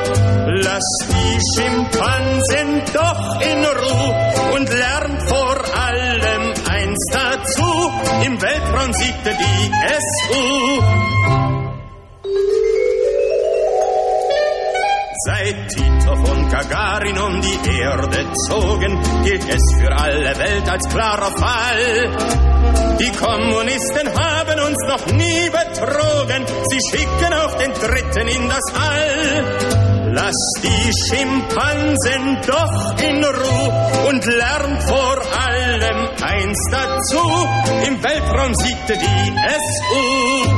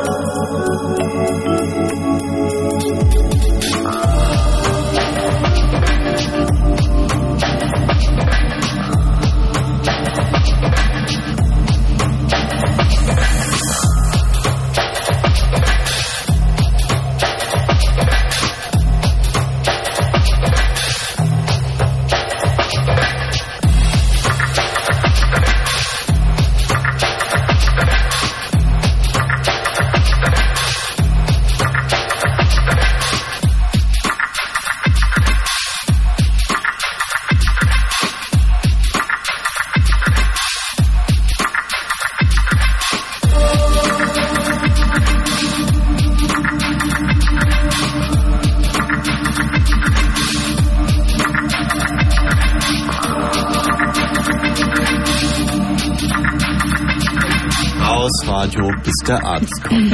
Im Weltraum siegte die SU, ja.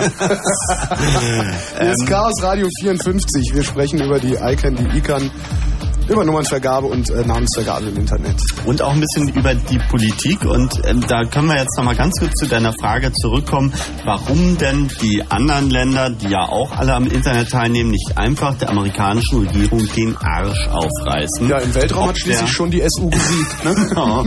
ob der Tatsache, dass die US-Regierung ja doch in relativ äh, klar äh, sichtbarer Weise eben versucht, die Kontrolle über den A-Name-Root-Server und auch über andere Icon-Funktionalitäten zu behalten.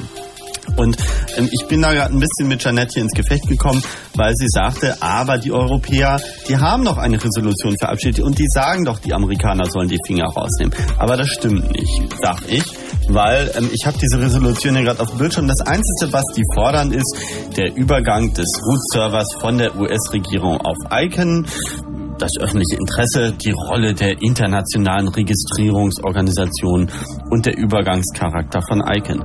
Nun hat das aber alles nichts damit zu tun, dass sie sagen, die US-Regierung soll da die Finger von lassen, sondern mein Eindruck, und ich habe ja mich mit diesem Mann unterhalten, der diesen Quatsch geschrieben hat, ähm, ist, die Europäer sind da hingekommen und haben gesagt, liebes, liebes Icon, gib uns doch eine TLD-EU, damit wir auch bisschen Icon spielen können in Europa. Und dann hat Icon gesagt, naja gut, also bevor die, die Europäer hier böse werden, dann geben wir ihnen doch eine TLD zum Spielen sozusagen. Die ist doch noch gar Aber- nicht vergeben. Nein, die ist noch nicht vergeben, aber die ist ja so gut wie. Also äh, das Zugeständnis haben sie ja nun schon gemacht. Oder würdest du das noch anzweifeln? Also das mit dem so gut wie ist auch sehr relativ. Es gibt da ISPs in diesem Internet in Europa, die bereits dazu übergegangen sind, Domains unter der Top-Level-Domain.eu zu verkaufen, obwohl noch nicht mal endgültig entschieden ist, ob es sie überhaupt geben wird. Naja, gut, aber es gibt ja auch Leute, die verkaufen ja jetzt schon Euro-Münzen und alles Mögliche. Also ich meine, schlimmer geht's immer, aber ähm, ich meine, äh, jetzt nur mal ganz, wir waren jetzt gerade mal ganz kurz bei dieser politischen Lage und die politische Lage ist eben nicht wirklich so, dass die Europäer da sagen, lass uns das dezentral über den Planeten verteilt organisieren, sondern die sagen, ihr macht da eine beschissene Konspiration und das wollen wir auch. Also das ist doch mein, mein Eindruck jetzt. Würdest du dem widersprechen? Was ich habe sagen wollen, ist, dass die EU nicht einverstanden damit ist, dass die Amerikaner die Hand über ICANN, Schrägstrich, äh, Namens- und Nummernraum halten und dass sie dagegen protestieren. Dass sie das nicht allzu laut tun, da habe ich überhaupt kein, also bin ich völlig äh, mit, dann, äh, mit dir in einer, na, einer Meinung mit Da dir. gehe ich mit dir d'accord. Ja, genau, sagen, genau. Und dann habe ich kurzfristig, dann habe ich kurzfristig mich wieder umentschieden und es endete im Desaster. Ja, aber ich meine, gut, das, das, was Sie sagen, was Sie im Moment anpisst, ist, dass der A-Name-Root-Server nicht mal bei Icon ist. Aber es gibt doch, ähm, du sagtest auch selber, dieses schlafende Stimmrecht und so fort. Also Icon ist ja noch Schlafende lange Autorität. nicht die schlafende Autorität. Also es gibt ja bei Icon noch eine ganze Menge von Einflussfaktoren der amerikanischen Regierung, wo eben der Betrieb des A-Name-Root-Servers wirklich nur einer ist. Ja. Und in dieser Resolution protestieren sie aber nur gegen genau dieses eine und die tausend anderen Sachen, die stehen hier einfach nicht und die haben sie da auch nicht ausgesprochen. Also in diesem, diesem der Langfassung, das ist ja nur die, Die kurze. In der Langfassung, Langfassung habe ich hier recht. in der Langfassung steht an irgendeiner Stelle, dass sie dafür plädieren, dass ICANN irgendwann unabhängig ist. Right. Okay, Ja. Sie plädieren, Sie tun, Sie machen. Äh, es nutzt Aber- nichts, das ist ja normal. Äh, Gibt es Ja. irgendeine Chance, dass sich da was dran ändert? Ja, da gibt es sicher. irgendeine Chance, die Amerikaner zurückzudrängen? Und wenn ja, wie sieht die aus? Also in technischer Hinsicht kennt sich Ash sicher viel besser aus. Ähm, Ja, aber der chattet gerade. Ja, mir wurde gerade mitgeteilt, dass wir ein dringendes Problem mit der Aufzeichnung hätten, aber ich hoffe mal, das Problem wird von dem qualifizierten Personal an den Geräten noch gelöst werden. Also bei mir ist alles in Ordnung hier. Zur Debatte stehen alternative Routes. Und das wird irgendwann kommen, wenn das so weitergeht. Also die Frage ist, nehmen wir mal an, wir kommen jetzt wieder mit dem Vorschlag, 500 neue TLDs einzuführen und nicht wie Esther Dyson Das freizugeben. fünf oder vielleicht zehn oder so. Ähm, wo ist denn da das angeblich, also Icon argumentiert ja, das ginge nicht wegen der technischen Stabilität des Netzes. Das ist so die Standardausrede, die ich zumindest bislang gehört habe. Ich weiß nicht, kennst du weitere, Ash? Ähm, eigentlich ist das mit der technischen Stabilität wirklich nur eine Ausrede. Da gibt es kein konkretes, jetzt in naher Zukunft greifbares Limit. Wenn ich mir eine Domain angucke wie de. Ähm, die vom DENIC betrieben wird mit, ähm, ich glaube, drei Millionen Domains darunter, dieses Zone-File hat inzwischen absurde Ausmaße von mehreren hundert Megabyte angenommen.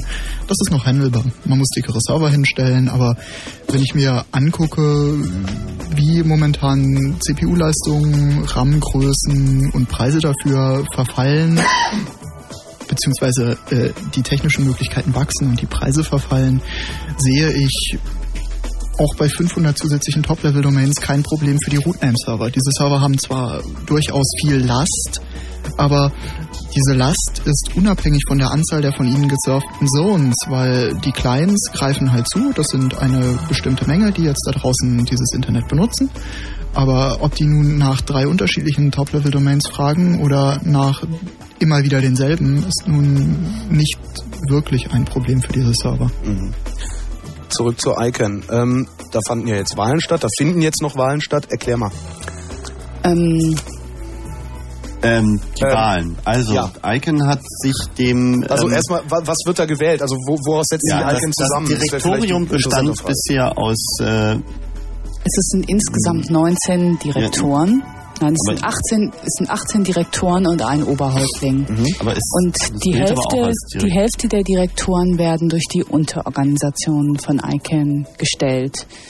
Das ist einmal eine Unterorganisation, die für das Domainnamensystem zuständig ist. Eine andere ist dann die zweite, die für den Adressraum zuständig ist und die dritte für die Protokolle.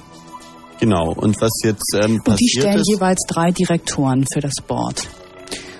Und ähm, Da ist doch noch eine vierte.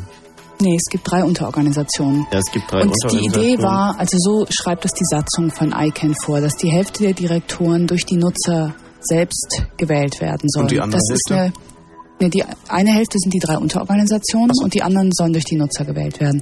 Und das ist schon eine kleine Revolution. Sowas gab es bisher nicht, ne? Dass Mhm. die Nutzer einer Infrastruktur direkten politischen Zugriff auf die Verwaltung haben sollen.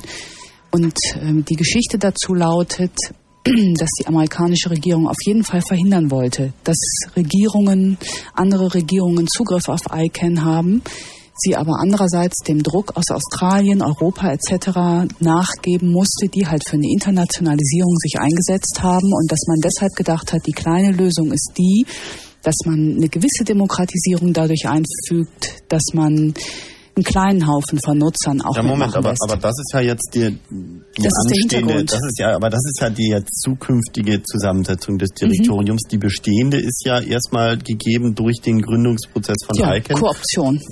Kooption. Und das heißt? dass die, die da schon immer im Boot saßen, sich Leute gesucht haben, von denen sie fa- fanden, dass die dazu passen und den gleichen Stallgeruch mitbringen. Ja, das ist ja nun eine sehr freundliche Formulierung. Also das heißt doch, naja, ich meine, man könnte es ja nun auch ein bisschen anders formulieren. Man Ja, könnte auch doch. sagen, die amerikanische Regierung hat irgendwie diesen Laden gesagt, okay, jetzt gibt's hier irgendwie ICANN als formelle Firma nach kalifornischem Recht als Non-Profit-Firma und ähm, ja, jetzt haben wir den und den und den und die sitzen da jetzt drin. Und die ICANN-Statuten fordern ja geradezu das eben, eben von dir beschriebene Prozedere auch unter der Überschrift Bottom-up-Legitimierung der gefällten Entscheidung. Das heißt, die Entscheidungen, die ICANN fällt, sollen tatsächlich durch Nutzerbeteiligung legitimiert sein, wobei in welcher Form, das ist da eben nicht so ganz genau spezifiziert. Und ähm, insofern stand da aber schon, denke ich, nicht nur eine Revolution oder was auch immer, sondern da stand auch einfach mal, da stand was in den Statuten, was nicht umgesetzt war.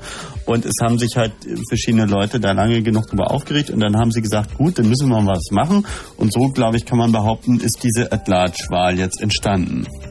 Ist Oder? das jetzt wesentlich anders als das, was ich gesagt habe? Ein bisschen anders, ein bisschen anders. Insofern als Nein, das, ist gut, also, wenn also du es der nochmal Begriff- der erzählst. Es ist ja kompliziert alles. Also ja, nee, weil bei Stallgeruch finde ich zu freundlich. Also das äh, Stallgeruch hieße so viel wie ähm, Willkür auf Basis persönlicher Präferenzen. Es ist aber eigentlich Willkür auf Basis von Machtkalkül. Weil es geht hier ja nicht um irgendwie die Farbe der Steckdosen im Icon-Gebäude, sondern es geht hier um das weltweite Internet. Und da messe ich dem eine andere Bedeutung zu. Und da, also da finde ich den Begriff Stallgeruch einfach viel zu freundlich. Und, Ich fand und, auch, und auch freundlich. Unsachlich. Also okay, das sollen die Hörer entscheiden, ist ja auch egal. Ähm, gut, was sie also gemacht haben, ist, sie haben diese Wahl angekündigt, von denen sie jetzt, äh, also die jetzt tatsächlich fünf der insgesamt 19 Direktoren weltweit in das Direktorium als sogenannte At-Large äh, Ja, sie haben das Representatives- erstmal wieder reduziert, ne? Also von den neun, die die Nutzer eigentlich wählen sollten und die die Hälfte des Direktoriums Richtig, stellen sollten, sind sie erstmal wieder abgewichen und haben gesagt, fangen wir lieber mal mit fünf Es an. ist so eine Art Demokratie light, wäre die freundliche Formulierung. Und äh, also ich finde es fast sachlicher zu sagen Legitimationssimulation, weil es ja darauf hinausläuft, dass Icon eben äh, ja unter dem Druck der Legitimierung stand. Du hast gerade meinen Kopfhörer Die bittere. Wahrheit ist, dass die Mehrzahl der Direktoren von ICANN auf die Direktoren, die durch die Nutzer gewählt werden sollen, überhaupt keine Lust haben und deshalb das Ganze lieber wieder abschaffen wollen. Ja, okay. So ist es. Das, das ist jetzt die, jetzt die Kulturerklärung wiederum. Ist auch okay. Also, gut, was passiert? Die haben also die Wahl angekündigt, die haben gesagt, werdet mal irgendwie Mitglied und wählt mal irgendwie. Sie haben diese Ankündigung aber nicht besonders laut in die Welt hinausgeschrieben, sondern sie haben irgendwo auf ihrer Webseite da unten rechts einen kleinen Button gehabt, so ungefähr, und haben das also äh, ja schon bekannt gegeben, aber im Wesentlichen haben das eigentlich nur Leute mitbekommen, die unmittelbar mit Icon zu tun haben oder hatten. Das sind eben die erwähnten Unterorganisationen für Adressierung, für Namen und so weiter und so fort. Und eigentlich ähm, wahrscheinlich eher durch ähm, zufällige Beiwohnung von Journalisten ist das Ganze überhaupt ein bisschen öffentlich geworden. Und dann ist eben was passiert, was Ja, ICANN hat gedacht, es werden 5.000 bis 10.000 etwa. Genau, und dann sind auf einmal, Wählen. haben sich insgesamt 70.000 Leute registriert und das hat halt eben damit zu tun, dass eine Menge Leute, also ein paar Journalisten waren wohl in Yokohama auf dem letzten Icon-Meeting.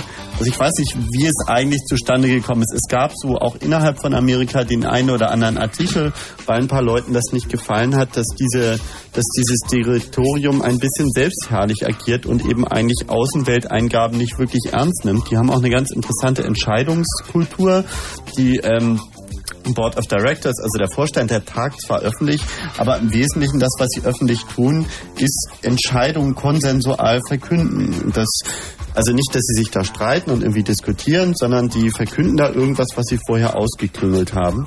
Und das äh, erweckt natürlich auch innerhalb von Amerika mal so die eine oder andere Nachfrage, ob die noch alle Tassen im Schrank haben. Das mal salopp zu formulieren. Das ist wesentlich dazu beigetragen, dass, dass diese Geschichte überhaupt bekannt worden ist, äh, ist die Spiegelkampagne, die Mhm. irgendwann im Frühsommer des Jahres losgetreten wurde. Sonst wüsste vermutlich heute noch niemand davon. Nun gut. Und es haben sich dann, also das, was halt jetzt ein bisschen merkwürdig gelaufen ist, ist es sind 35.000 europaweit registrierte Wähler, von denen knapp über 20.000 Deutsche sind. Ähm, insofern, das spricht natürlich schon für diese Medientheorie, aber in anderen Ländern gab es natürlich auch Aufrufe. Aber in Frankreich zum Beispiel sind es, glaube ich, zweieinhalbtausend oder so. Also es ist deutlich, äh, ja, Faktor 10 weniger. Ähm, und in anderen Ländern, also auch die Italiener, die haben auch die Zahl geschrieben, ich glaube 1600 oder Mhm. sowas. Also es ist Vielleicht sollte man noch mal sagen, also wählen können nur die, die sich bis Ende Juli bis Ende haben Juli als erstmal Mitglieder als, als Mitglieder lassen. registriert und die sich dann auch noch bis 8. 10. September 10. 8. September, aktiviert haben. ja, ihre Mitgliedschaft aktiviert haben. Also all Und, die, die ähm, heute erst oder die- in den letzten Wochen von ICANN gehört haben, haben keine Möglichkeit mehr zu wählen. Und das bringt viele auch zu Recht auf. Und der Unterschied ist eben, oder das, das Prozedere ist, dass das registriert heißt, man hat da seine Daten angegeben und aktiviert heißt, man hat den auf dem Postweg dann zugeschickten PIN-Code zusammen mit seinem Passwort und was nicht alles dazu genutzt, um sich eben zu aktivieren. Nun war der Trick der, dass Icon, wie gesagt, überhaupt nicht wirklich diese Wahl offenbar ernst genommen hat oder damit gerechnet hat, dass das irgendwie jemand mitbekommt. Und denen ist dann zwischendurch schlicht das Porto ausgegangen, um die Umschläge mit den PIN-Briefen rauszuschicken. Die hatten einfach mal keine Kohle mehr, haben sich irgendeinen Sponsor gesucht. Also so zumindest ist die äh, Darstellung. Ja, die Geschichte, die, die haben mit 5.000 bis 10.000 Wählern gerechnet. Dann hatten sie eine Spende, die haben sie genutzt, um diese Wahl auszurichten. Diese Spende beträgt 200.000 Dollar und kommt von der Markle Foundation, eine amerikanische Stiftung. Und ähm, allein um diese sogenannten Pins zu verschicken auf dem Postwege haben sie schon über 160.000 Dollar ausgegeben. Weil 160.000 Mitglieder, sie haben gerechnet, ein Dollar pro, äh, pro Brief mindestens sind 160.000 Dollar weg gewesen. Da hat man noch keinen Server eingerichtet, nix. Eine einzige Person bei ICANN ist für die Administrierung dieser Wahl zuständig. Die kriegt manchmal am Wochenende 10.000 Mails. Ja? Nur übers Wochenende. Oh ja, Und solche alle Wochenenden werden, ich auch. alle werden immer,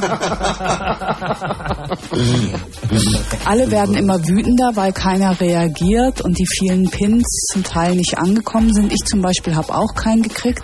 Bin zwar Kandidatin, aber keine Wählerin. Bin jetzt nicht mal mehr im Wählerverzeichnis, einfach rausgeflogen. Und das ist vielen anderen auch so gegangen. Also durch diese dilettantische Organisation der Wahl ist unendlich viel Ärger entstanden. War das auch vielleicht ein bisschen Absicht oder war es wirklich, äh, dass da nur Leute rumdeletiert haben? Ich glaube, da sitzen einfach Leute, äh, die keinen Weitblick haben. Die haben gedacht, sie könnten jetzt mal so eine Testwahl machen im Internet. Ne? Ähm, die, die davon wissen, wählen und die anderen eben nicht. Sie wollten sowieso eigentlich nur Experten ansprechen. Ähm, und dann ist das halt ihnen plötzlich völlig aus der Kontrolle geraten, weil eben die Medien drauf angesprungen sind. In Europa der Spiegel. Und dann irgendwann ein paar Wochen später in Asien die Regierungen, die haben dann so einen nationalen Wettkampf losgetreten. Die Chinesen wollten auf jeden Fall mehr Mitglieder haben als die Japaner, weil die haben natürlich gerechnet und gedacht, wenn wir am meisten Mitglieder haben, stellen wir den Direktor. Ne? Das haben wir auch noch nicht gesagt. Ne? Es gibt fünf Wahlkreise. Das sind jeweils, ja, mit Also den wir haben gesagt, es gibt fünf, äh, fünf äh, Direktoren, die über die At-Large-Mitgliedschaft jetzt Ja. eben anstelle von neun gewählt werden. Und weil fünf so eine schöne Zahl ist, hat Icon dann einfach mal gesagt, es gibt doch auch so ungefähr fünf Kontinente. Und dann haben sie irgendwie den Finger in die Luft gehalten und haben fünf Kontinente benannt. Das ist wirklich ziemlich lustig, weil es hat mit dem, was man normalerweise unter den Kontinenten versteht, überhaupt nichts zu tun. Ja, aber die haben schon irgendeine Vorlage gehabt. Die haben sich das nicht einfach aus den Fingern gesogen. Ja, da gab es mal so ein Brettspiel, das heißt Risiko. Ja, so in der Art. Also jedenfalls Nordamerika ist jetzt ein anderer Kontinent wie Südamerika. Ähm, Asien ist, glaube ich, mit Australien zusammengewachsen. Und äh, Europa ist so ungefähr das Zeug in der Mitte. Und Gondwanaland, ja. und dann gibt's noch äh, Pazifik oder irgendwas. Afrika. Ach nee, Afrika gibt's noch, genau. Okay, da finden jetzt die Wahlen statt. Da Mhm. finden jetzt, äh, da haben dann erstmal Vorwahlen stattgefunden, weil ähm, da man ja quasi Mhm. nicht wie bei einer normalen Wahl jetzt irgendwie tatsächlich da so ein, ja, wie man eben eine Wahl ausruft, sondern weil man ja eigentlich ein geschlossener Club ist und es auch bleiben wollte, hat man sich überlegt, da die Wahl ja wahrscheinlich sowieso niemand interessiert und wir es ja auch niemand weiter erzählen, benennen wir mal lieber Kandidaten vor, die dann automatisch Direktor werden, für den Fall, dass überhaupt keiner fehlt. Ja, Also das ist für den Fall, dass lauter Idioten kandidieren. Die hatten Angst äh, davor, dass da Leute, lauter Leute antreten, die nicht im Mindesten qualifiziert sind. Da haben ja, sind ja auch ein paar, ne? Ja, wir zum Beispiel.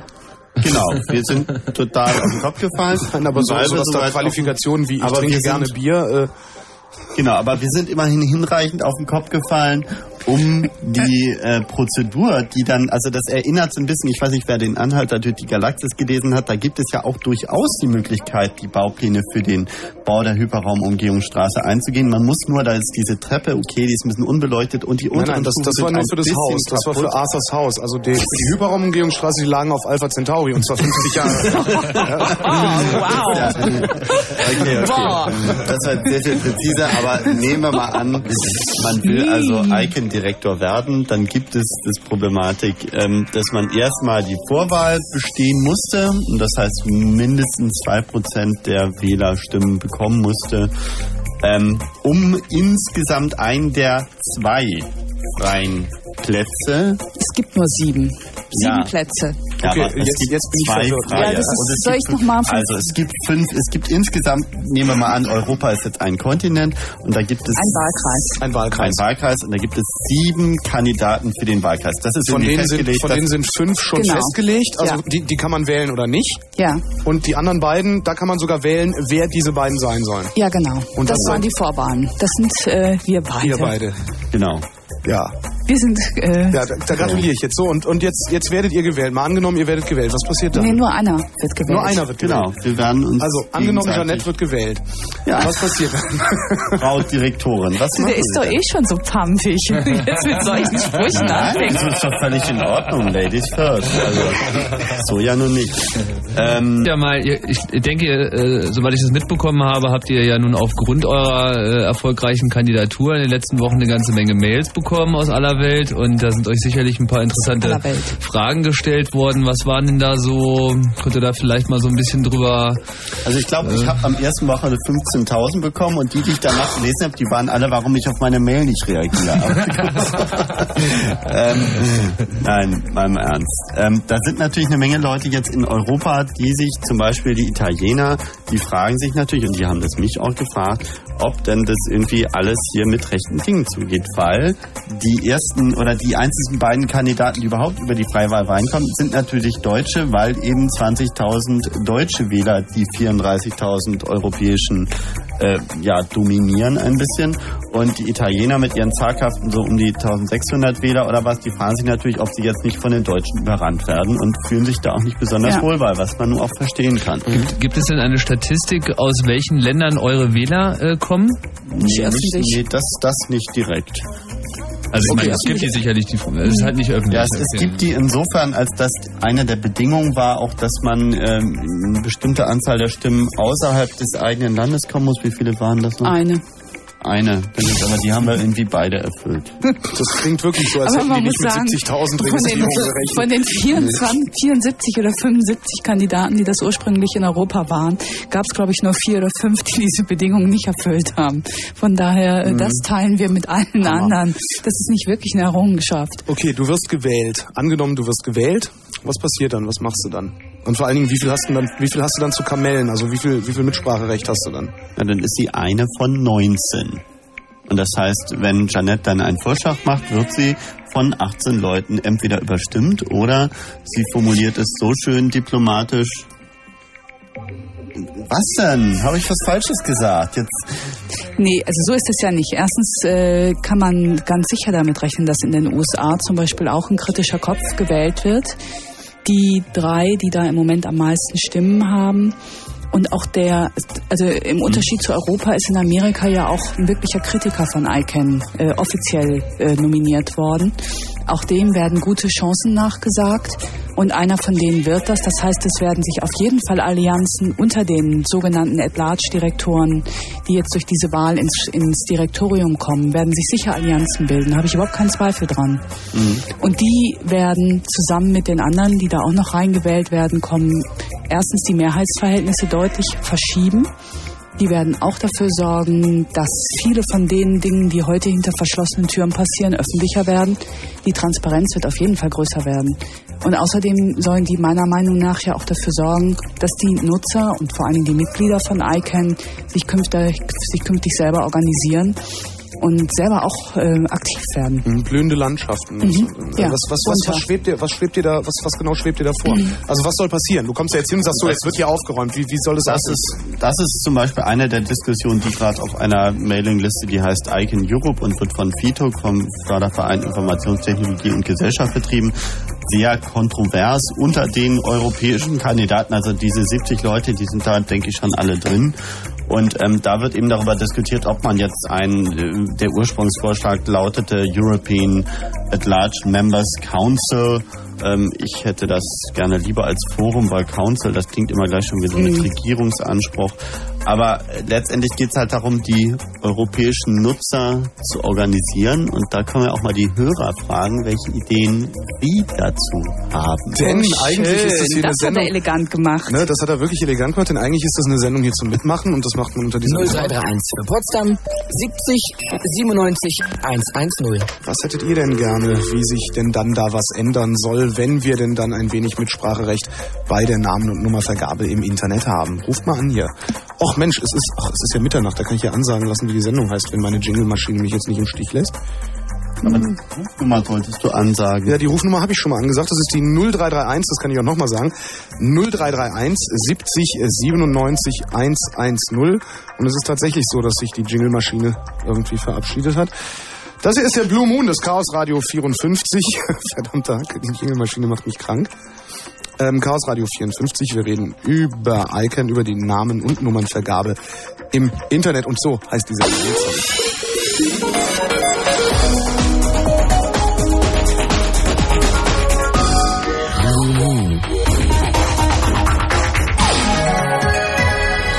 So, jetzt mal anrufen hier.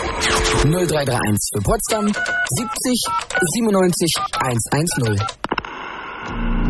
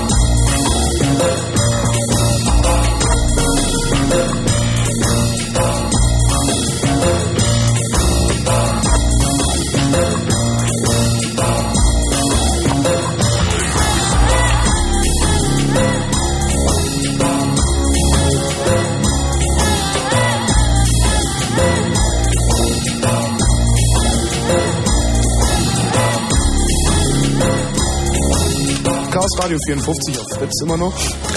Ja, was so die äh, Diskussionsbeteiligung betrifft, verweise ich nochmal kurz auf unseren IRC-Channel. Da müsst ihr euch auf den IRC-Server irc.ccc.de äh, begeben und dort in den Channel Chaos Radio rein hüpfen. Und da lese ich gerade ein bisschen mit und ansonsten haben wir noch unsere Telefonnummer.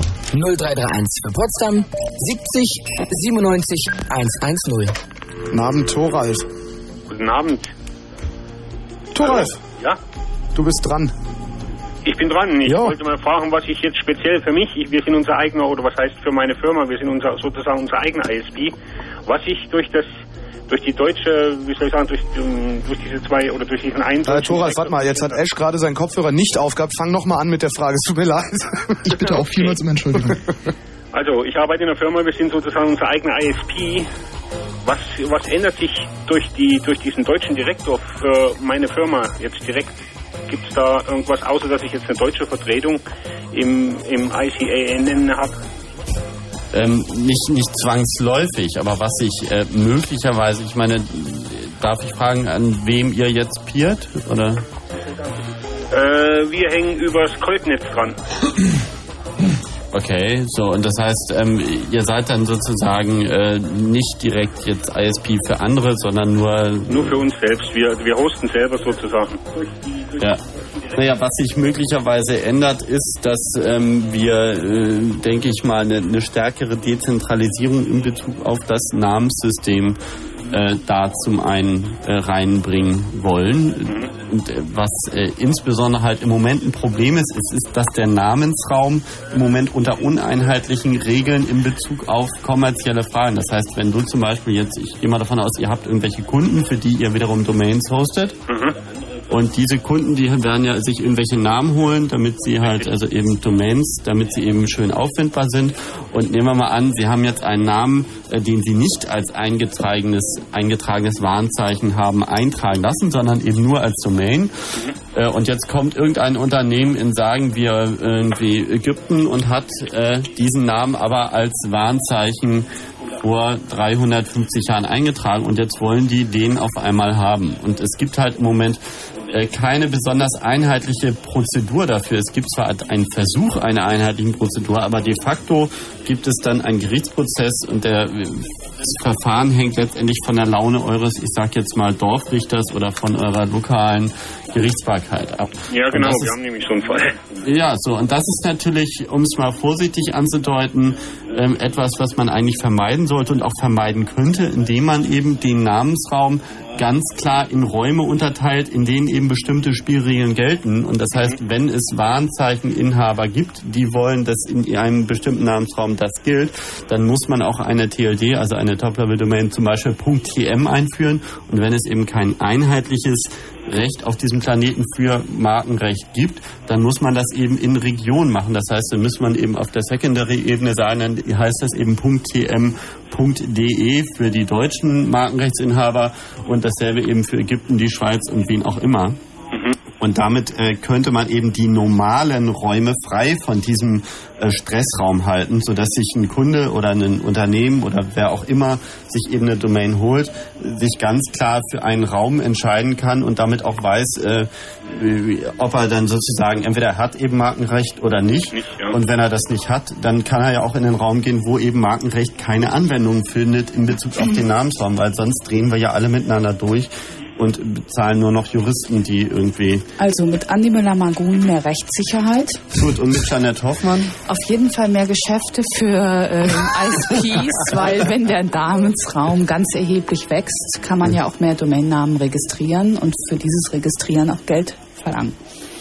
Ja, das ist richtig, wobei ich äh, natürlich schon ähm, nicht nur dafür plädieren würde, neue TLDs einzuführen, die äh, kommerzieller Nutzen sind. Nee, das geht ja gar nicht um Geld. Es geht ja darum, also überhaupt verdienen Provider auch damit, dass sie Domainnamen verwalten.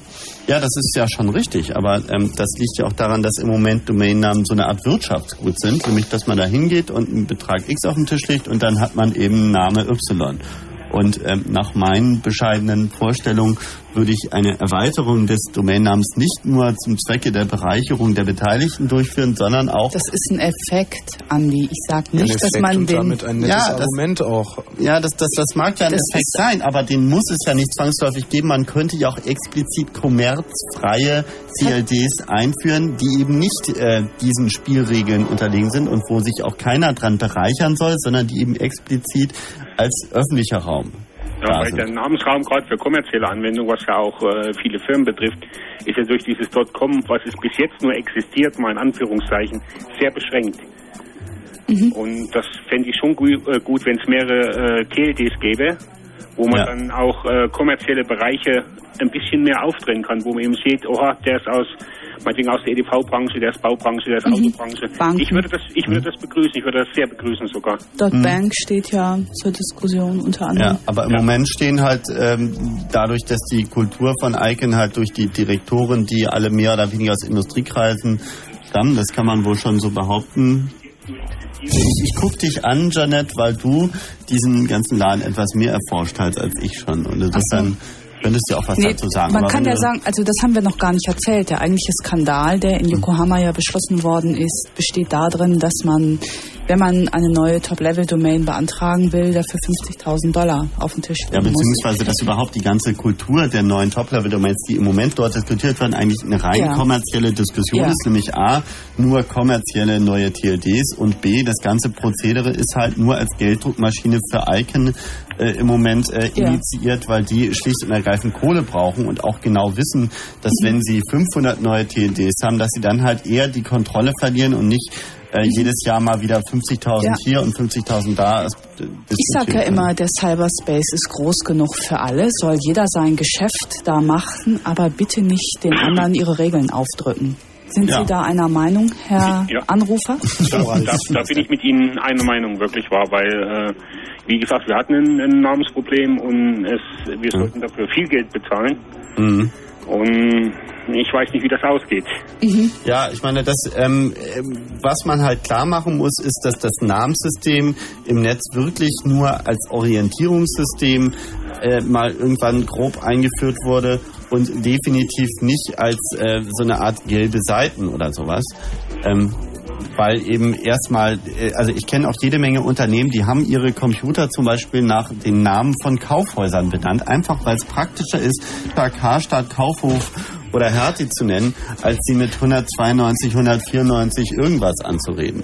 Ja, aber auf und- der anderen Seite, also wir haben, wir, wir sind Dienstleistungsunternehmen, wir haben viele Kunden und wenn man denen einprägen will, sie müssen diese oder jene IP-Adresse eingeben, ein Name ist nun mal einprägsamer. Das Klar, nee, nee, genau. genau, genau, Klar. genau, das ist ja der Punkt. Aber Ja. ich meine, es geht ja jetzt darum, ihr geht jetzt in ein Gerichtsverfahren und das Gericht hat jetzt zu entscheiden, inwieweit ihr sozusagen das Recht hattet, einen Namen zu wählen, den ein anderes Unternehmen irgendwann mal als Warnzeichen eingetragen hat.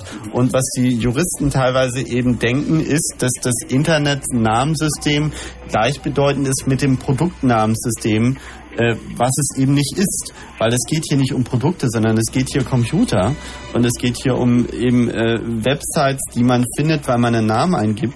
Und es ist nicht vergleichbar mit, ich gehe in ein Geschäft und sage einmal Coca-Cola bitte. Und wenn ich dann eine Pepsi bekomme, dann kann ich den Laden verklagen oder so ein Schwachsinn. Ja, genau. Und ähm, also ich denke, das ist im Moment eine Diskussion, die man eben dadurch auch äh, in, das, in, die, in die Hirne der Juristen ein bisschen besser bringen könnte, wenn man klar macht, wir haben im Moment keine Spielregeln, die Warnzeichenrecht heißen im Internet. Wir müssten sie vielleicht einführen, gute Idee. Und dazu brauchen wir eben eine neue TLD, die heißt TM.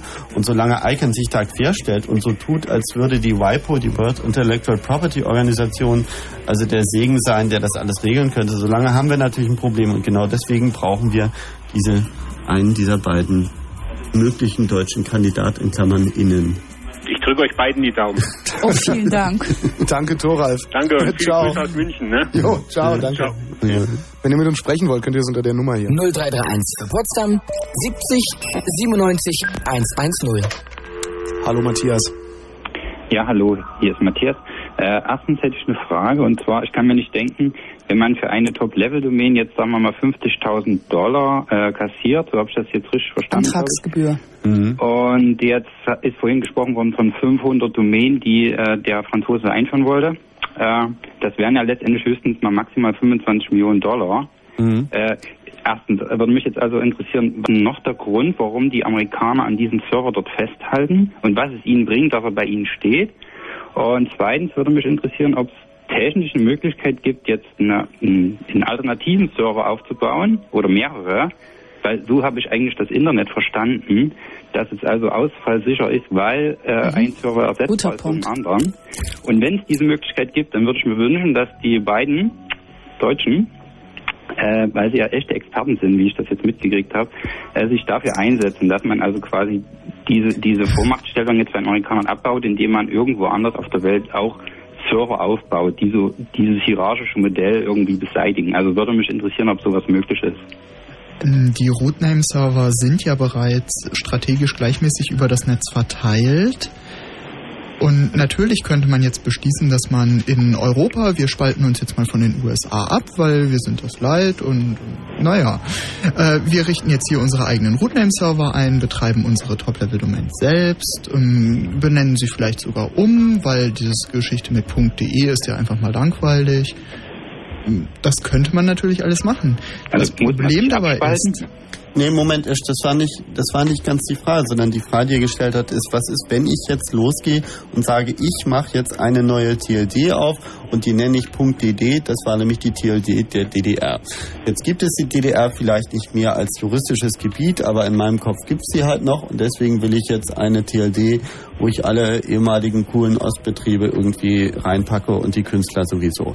Ähm, Weswegen kann ich das nicht? Das war, glaube ich, die Frage. Du ja, so ungefähr. kannst das natürlich machen. Das Problem dabei ist, dass damit dein Server für die Domain DD gefunden wird, er in den Rootname-Servern eingetragen sein muss. Oder in Genau. den Servern, die die Clients, die auf DD zugreifen wollen, als Rootname-Server betrachten. Diese Rootname-Server sind ja einfach nur durch eine Vereinbarung zu Rootname-Servern geworden. Im Prinzip kann man jeden beliebigen Nameserver da draußen zum Rootname-Server erklären. Das müssen halt nur Benutzer so in ihrem System eintragen, dass dieser Server als Rootname-Server verwendet wird. Und wenn wir dann automatisiertes äh, Update für die entsprechenden Clients äh, raushauen würden, als Alternative zu Icon davon überzeugen, dass sie sich mit ihrem Rootname Ah, du meinst, mal nicht so was anstellen gefunden, was wir mit dem NSA-Key machen können? Das hast du jetzt gesagt. Aber ähm, ich meine, das ist interessanterweise, also es gibt ja jetzt zwei, die, die andere Frage war ja, warum stellen die sich so an? So, warum machen die das nicht einfach?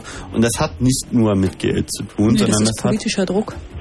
Exakt, das hat eben genau damit zu tun, dass die Amerikaner im Moment, äh, es gibt ja für die Streitigkeiten, die es da gibt, und die gibt es ja gerade eine ganze Menge um diese Namens, gibt es ja ähm, ein Verfahren, um diese Streits sozusagen zu lösen, zumindest für die Com.org.net und so fort. Das heißt UDRP, das ist das Universal Dispute Resolution Protocol und äh, das ist mehr oder weniger ein, ein Verfahren, um eben erstmal herauszufinden, wer hier Recht hat und wer nicht Recht hat und wie man, während man das herausfindet, verfährt.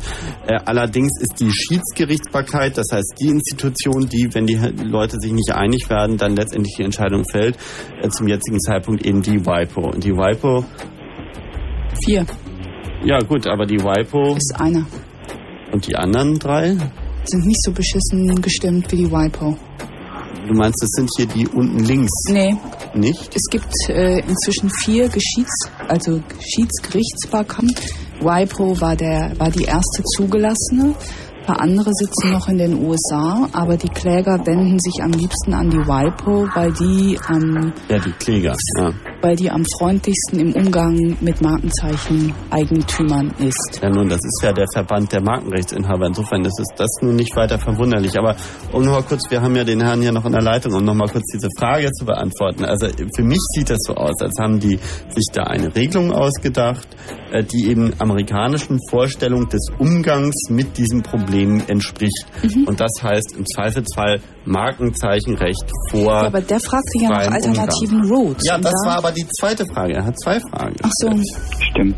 Habt ihr äh, eigentlich der- der- Alternick schon erwähnt? Moment, Moment, Tim. Und äh, wir sind jetzt immer noch kurz beim ersten Teil. Und der erste Teil ist, letztendlich ist das amerikanische Kultur, die da weltweit exportiert wird.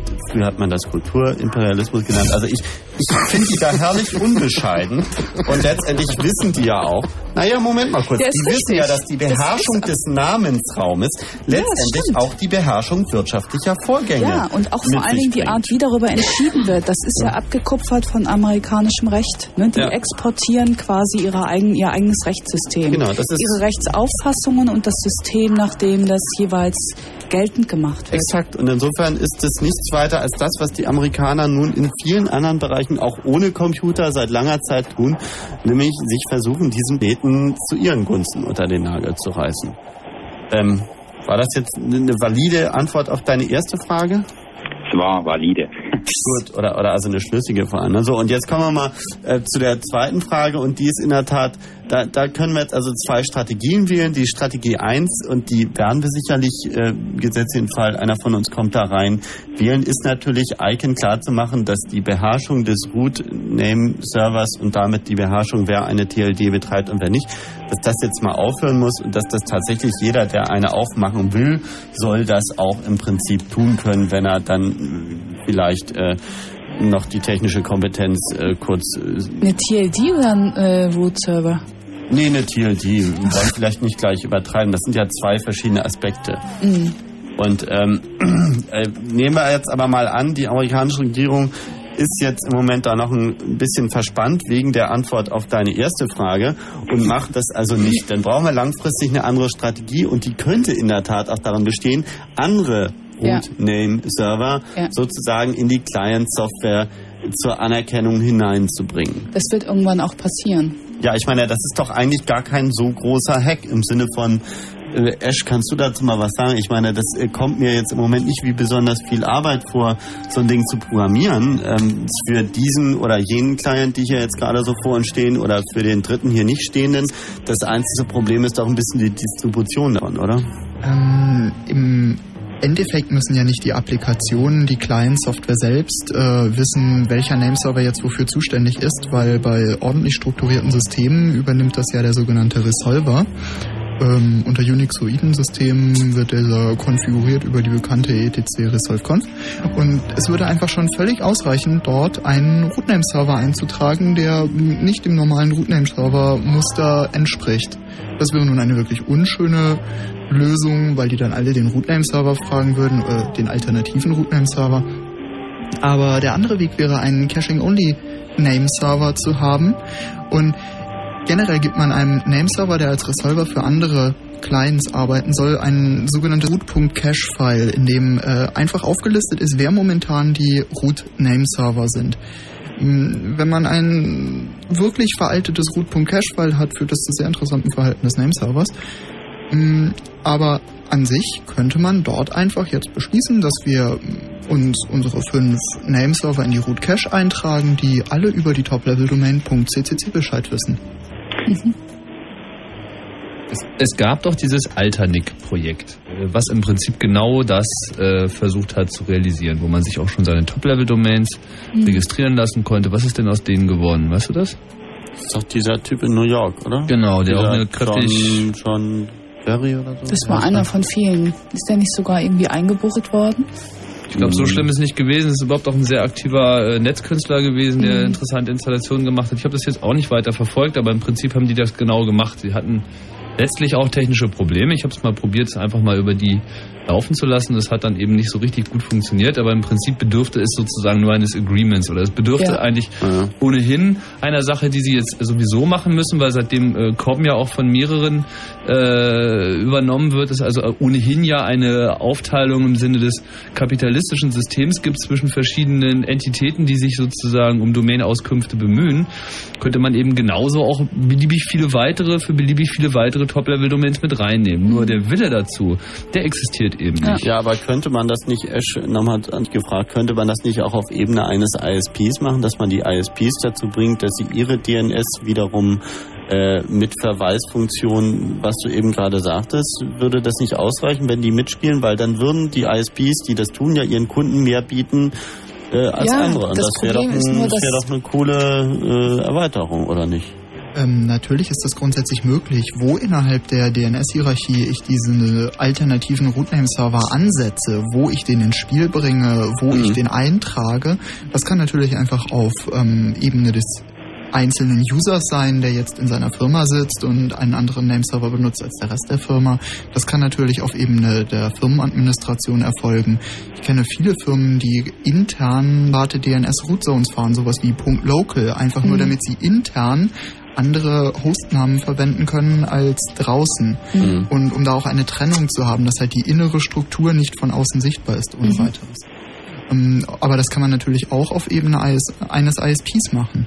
Das Problem ist halt nur, ob die anderen bereit sind, äh, darauf zuzugreifen. Das heißt, ob die, die sich darunter registrieren lassen, überhaupt sichtbar sind weltweit oder nicht. Und das hängt sehr davon ab, wie die anderen darauf reagieren.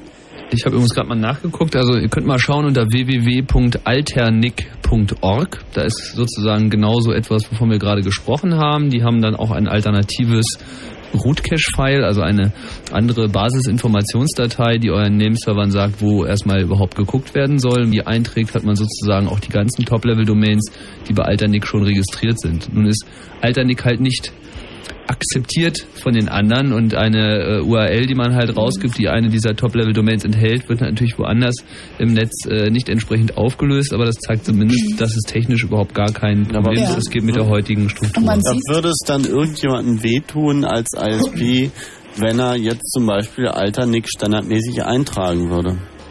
Doch eigentlich nicht. Oder gibt es ein RFC, was einem das verbietet? Nö, eigentlich nicht. Du kannst machen, was du willst. Na, grundsätzlich gibt es natürlich erstmal kein Verbot, ähm, alternative Top-Level-Domains oder was auch immer zu unterstützen, aber na, Das war Matthias. Die Frage ist dann halt irgendwo, inwieweit man noch zum Rest dieses Netzes kompatibel ist, weil der große Vorteil dieses Netzes ist, dass man sich auf bestimmte Dinge geeinigt hat. Und ähm, ich Ja, hätte dabei ein schlechtes Gefühl, URLs zu verteilen, die sozusagen nur innerhalb meiner Gruppe gültig sind. Aber das, das Wesentliche ist doch, finde ich, was man daraus lernen kann, ist, dass es mit der Architektur des Netzes nicht anders ist als mit anderen gesellschaftlichen Institutionen auch. Regeln gelten immer nur so lange, wie sich die Mehrzahl dran hält. Ne? Und wenn jemand anfängt, was Neues zu machen und die verändert und die anderen ziehen mit, dann geht auch das. Es gibt keinen technischen Hinderungsgrund in dem Bereich. Einen technischen Hinderungsgrund eher nicht. Ja. Sebastian. Ja, hallo. Ich wollte nur eine kleine Ergänzung äh, zu dem ICANN 50.000 Dollar, ich will eine TLD haben. Mhm. Geschichte machen, nämlich dass man diese 50.000 Dollar zahlen muss, um einen Antrag zu stellen. Ja. Richtig. Und äh, damit man, hat man noch lange nicht seine TLD, denn sonst Genau. denke ich, hätten das schon sehr viele Leute Es ist gemacht. nur das Antragsverfahren und das kriegt man auch nicht zurück, wenn man abgelehnt wird. Genau. Das ist der Aber Skandal. irgendwie nicht so ganz klar vor. Mhm. In Stimmt, völlig richtig. Also es ist eigentlich nur eine, gebt uns mal eine Runde Geld. Ja, non-refundable, womit man ausschließt, dass bestimmte Leute, entweder die, die kein Geld haben oder die einem sonst nicht passen, überhaupt Anträge einreichen. Das war schon. Das war's schon. Danke, Sebastian. Tschüss. Hallo, Heiko. Heiko? Ja, Ja, du bist dran. alles klar. Na dann mal Ähm, los. Ja, und zwar habe ich eigentlich eine Frage, eine technisch-politische Frage. Wenn man jetzt tatsächlich alternative Rootname-Server einführt, dann ähm, weiß ich nicht, inwieweit tatsächlich sich das Netz dadurch spaltet. Und ich glaube, das wäre das Schlimmste, was passieren könnte, dass das Internet sich spaltet. Dass bestimmte Leute bestimmte Inhalte nicht mehr erreichen können. Und ich glaube, da sollte man also alles daran setzen, sich irgendwie mit ICANN und auch immer zu einigen, dass wirklich von jedem Punkt, egal wo ich auf dieser Welt bin, ich wirklich jede Webseite erreichen kann. Na, diese Befürchtung hatte ich ja gerade schon geäußert. Ähm, aber das Ziel solcher zusätzlichen Top-Level-Domains äh, kann natürlich auch einfach sein, eine geschlossene Benutzergruppe zu bilden. Ähm, Das äh, wird im Allgemeinen, also bei den momentan mir bekannten zusätzlichen Top-Level-Domains ist das der Fall, dass da halt sich zum Beispiel Administratoren hingesetzt haben und beschlossen haben, dass sie jetzt eine .bofh-Hierarchie bilden möchten. Und die wird seit Jahren betrieben und funktioniert prima. Mhm. Also ich sehe das Problem einfach darin, dass ähm, es wirklich dann Bereiche gibt. Man kann von bestimmten Betreibern, also man sieht das jetzt ja schon, dass innerhalb von bestimmten Betreibergruppen äh, bei bestimmten Internetprovidern halt eigene Netzangebote entstehen, die von anderen nicht mehr zu erreichen sind. Ja. Und das wird einfach weiter fortschreiten. Microsoft bietet eigene, eigene Channels an, äh, AOL, immerhin der größte Internetprovider, den es gibt, hat eigene Inhalte und das ja, Moment, aber das sind, ja, Moment, das sind, das sind Online-Dienste. Das ist schon ein klein bisschen was anderes, Ja. weil äh, AOL und die Online, das sind ja sozusagen Dienste, erstmal lokale, kannst dir vorstellen, wie Mailboxen, die dir erstmal Lokal-Content geben und dann haben sie halt auch Internet. Insofern ist das äh, nicht vergleichbar. Du hast Ich glaube, aber kann man nicht machen, weil es geht eigentlich nur darum, dass die Welt online wird, dass die Leute online sind und online irgendetwas machen. und wenn davon andere Leute wieder ausgeschlossen werden, ist das das größte Problem. Und der Erfolg des Internets gründet sich nur darauf, dass eigentlich alles gleich war. Ja, aber streng genommen, das ist schon richtig, aber AOL ist streng genommen nicht das Internet, sondern es ist eben ein Online-Dienst. Es ist so, wie es früher eben Mailboxen gab und es gab äh, vernetzte Mailboxen. Aber wie? Sekunde, Entschuldigung, Heiko, hast du zwei Minuten Zeit? Ja. Wir machen eben Nachrichten, bleib dran. Alles klar. Okay.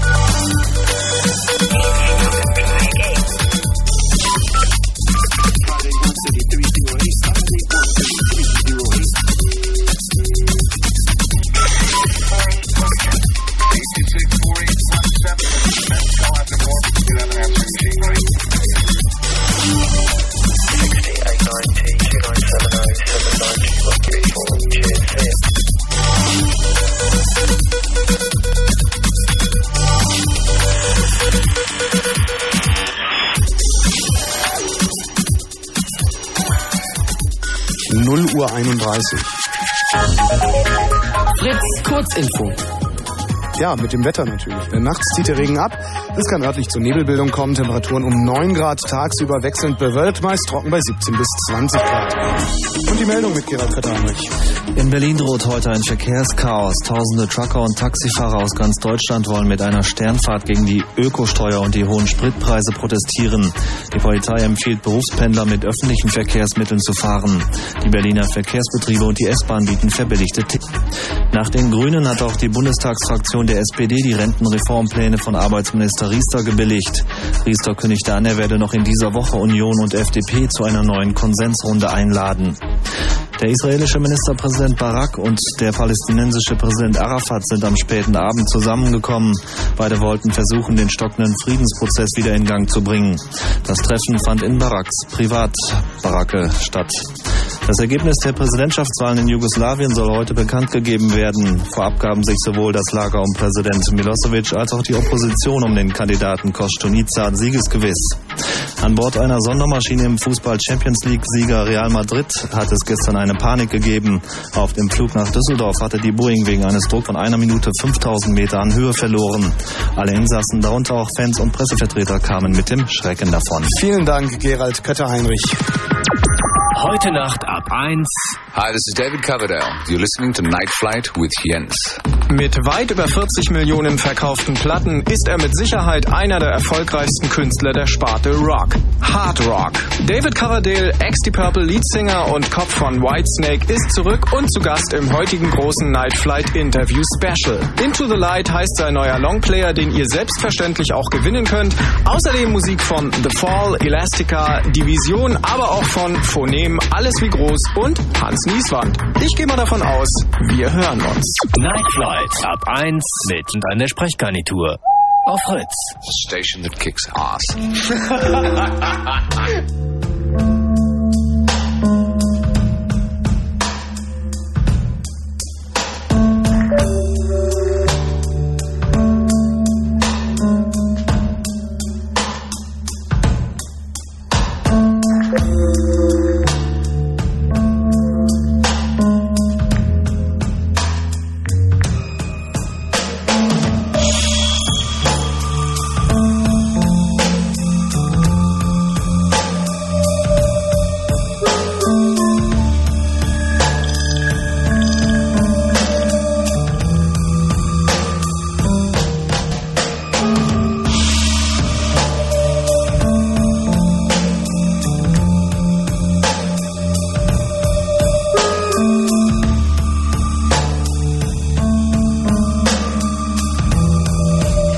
Chaos Radio 54. Wir reden über Namen und Nummernvergabe im Internet und Heiko ist immer noch am Telefon, hoffe ich zumindest. Das bin ich. Ja, das ist doch klasse, Ja, Heiko. klasse. Wo waren wir stehen geblieben? Ja, wir waren eigentlich da stehen geblieben, dass das Internet sich immer weiter spaltet. Und ich meine das eigentlich auch dahingehend, dass diese kommerzielle Spaltung schon stattfindet. Also Ähm, online oder eigentlich Internet haben wir im Moment keine kommerzielle Spaltung, sondern ein Zusammenwachsen der eigentlich gespaltenen Netze, weil wenn wir davon ausgegangen sind, was wir vor 15 Jahren hatten, dann waren das ähm, getrennte Benutzer mit ihren eigenen Netzen wie AOL, PTX, Prodigy, CompuServe, hm, gab eine ganze Menge davon. Und die haben nach und nach überhaupt erst diesen, dieses seltsame, komische Netz, dieses nicht kapitalistische mit IPv4 mal in ihr Angebot aufgenommen, als sie von ihren Kunden darum gebeten wurden. Aber AOL ist eigentlich immer noch eine, ein Online-Dienst, der eigenen Content anbietet und das mit dem Internet ist inzwischen eigentlich nur so dazugekommen. Hm. Ich befürchte nur, dass jetzt also, nachdem halt die kommerziellen ähm, Erwägungen, eine Benutzergruppen einzuführen, beziehungsweise nur Leute, bestimmte Leute ins Angebot zu lassen, ähm, jetzt auch die Leute, die quasi nicht kommerziell sind, anfangen sich zu streiten und auch viele Leute ausschließen unter bestimmten Sachen. Ich, ich äh, warte nur auf den Tag, dass ich irgendwie eine Homepage auf irgendeiner Top-Level-Domain ansurfen kann, hier von Deutschland aus, und ein Freund in Amerika kann das nicht. Ja, gut, das Problem ist halt in der Tat genau, dass entweder greift das Icon jetzt halt auf, den Drang nach mehr Diversifizierung, also dass es eben mehr TLDs gibt und dann wird das in einer geordneten Art und Weise veranstaltet. Oder aber die weigern sich eben weiterhin und dann wird es wahrscheinlich erstmal eine Zeit ziemlich chaotisch, bis dann eben eine alternative Instanz entsteht, die das ordentlich wiederum macht. So, und ähm, also deswegen unternehmen wir ja hier auch den Versuch, jetzt erstmal Icon dazu zu bringen, diese erwartungsgemäße Zahlen durchzuführen, weil wir auch nicht unbedingt, auch wenn wir der Chaos Computer Club hier äh, mitunter sind, jetzt das völlige reine und ohne jegliche Orientierung äh, ausgestattete Chaos bevorzugen. Also insofern, ähm, Herrgott, wir werden das sicherlich probieren, aber trotzdem muss man sich ja auch mal die Frage stellen, was ist denn eigentlich, wenn die Amerikaner äh, eben so weiterhin drauf sitzen bleiben und es einfach nicht machen? So, weil so geht's ja nicht weiter, ne? Das ist ja auch das Problem. Also ansonsten kannst du irgendwie dir eine beliebige Domain registrieren und auf den Tag warten, bis irgendein Schrieb von irgendeinem Anwalt kommt, der dir sagt, dass dieser Domainname gerade in Unterägypten als Warnzeichen registriert wurde und dass die da gerade mal all dein Erspartes wegnehmen müssen. Also man kann es ja auch so formulieren. Der bisherige Charme und auch die Robustheit des Netzes kam ja gerade dadurch zustande, dass so viel wie möglich delegiert wurde und äh, zentrale Autorität nur in den Bereichen bestand, die wirklich absolut zentral reguliert werden müssen. Nun sind wir inzwischen dahinter gekommen, das Domainnamensystem gehört eventuell gar nicht zu diesen Bereichen. Es ist technisch durchaus möglich, Aufgaben, die bislang zentral wahrgenommen werden, die auch verteilt zu handhaben. Und wenn das denn technisch möglich ist, muss man sich in der Tat fragen, ob ICANN seine relativ restriktive Politik, was die Einrichtung neuer Top-Level-Domains anbelangt, so weit betreiben können darf oder ob man da andere technisch mögliche, verteiltere äh, Entscheidungs- und Verantwortungsstrukturen einführen kann. Über was für einen Zeitraum reden wir da? Die nächsten drei Jahre. Mhm. mhm. Heiko. Eins, zwei, drei, ja. Geht's dir gut, Heiko? Ja, mir geht's gut. Okay, noch Fragen? Nee, eigentlich im Prinzip sind sie soweit geklärt. Alles klar, mach's gut, danke für deinen Anruf. Ja, vielen Dank. Tschüss. Tschüss. Falls ihr noch hier anrufen wollt, äh, 20 Minuten sind wir noch da, hier ist die Nummer. 0331 für Potsdam 70 97 110. Wir reden über Namen Nummernvergabe im Internet, äh, das ist nämlich das Chaos Radio hier. Und Jeanette hat sich ein, ein Lied gewünscht, was hören wir jetzt? Mein Sommerhit. Dein Jetzt Sommerhit. hören wir ein Stück, das heißt Up With The People, Mhm. ursprünglich von Lamb Chop. Und wir hören die Version von Zero Seven.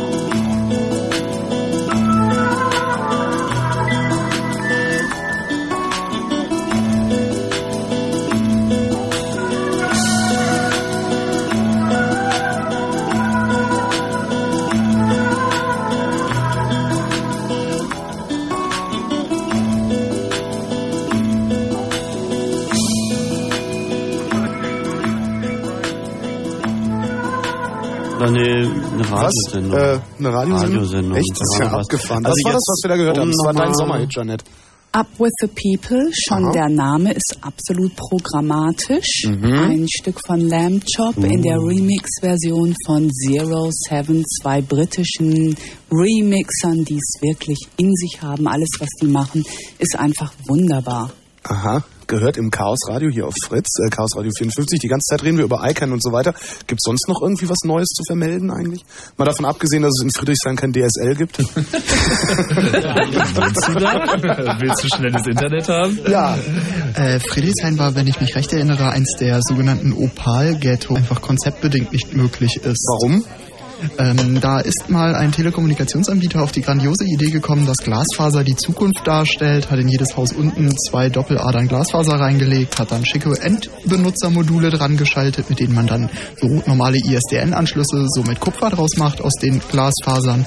Aber DSL ist nun mal eine Technologie, die erfordert, dass da ähm, ein bis zwei Doppeladern Kupfer vom Benutzer bis zur Vermittlungsstelle liegen. Und da liegen mal exakt gar keine. Und dazu kommt, dass bei dieser Opal-Technologie die Module inzwischen nicht mehr verfügbar sind. Das heißt, es soll schon vorgekommen sein, dass man einen zweiten ISDN-Anschluss beantragt hat, einen ganz normalen ISDN-Anschluss und die Telekom diesen Auftrag abgelehnt hat. Und von 2 Mbit jetzt vorerst nicht wirklich sprechen. Aha. Und was mache ich jetzt? Äh, Im Zweifelsfall machst du folgendes. Du ziehst um. Nein, Nein, nein. nicht schon wieder, das sieht nicht aus. Aber das ist doch ganz einfach, Holger. Was du machst, sind dicke Backen mit Berliner Luft. Das geht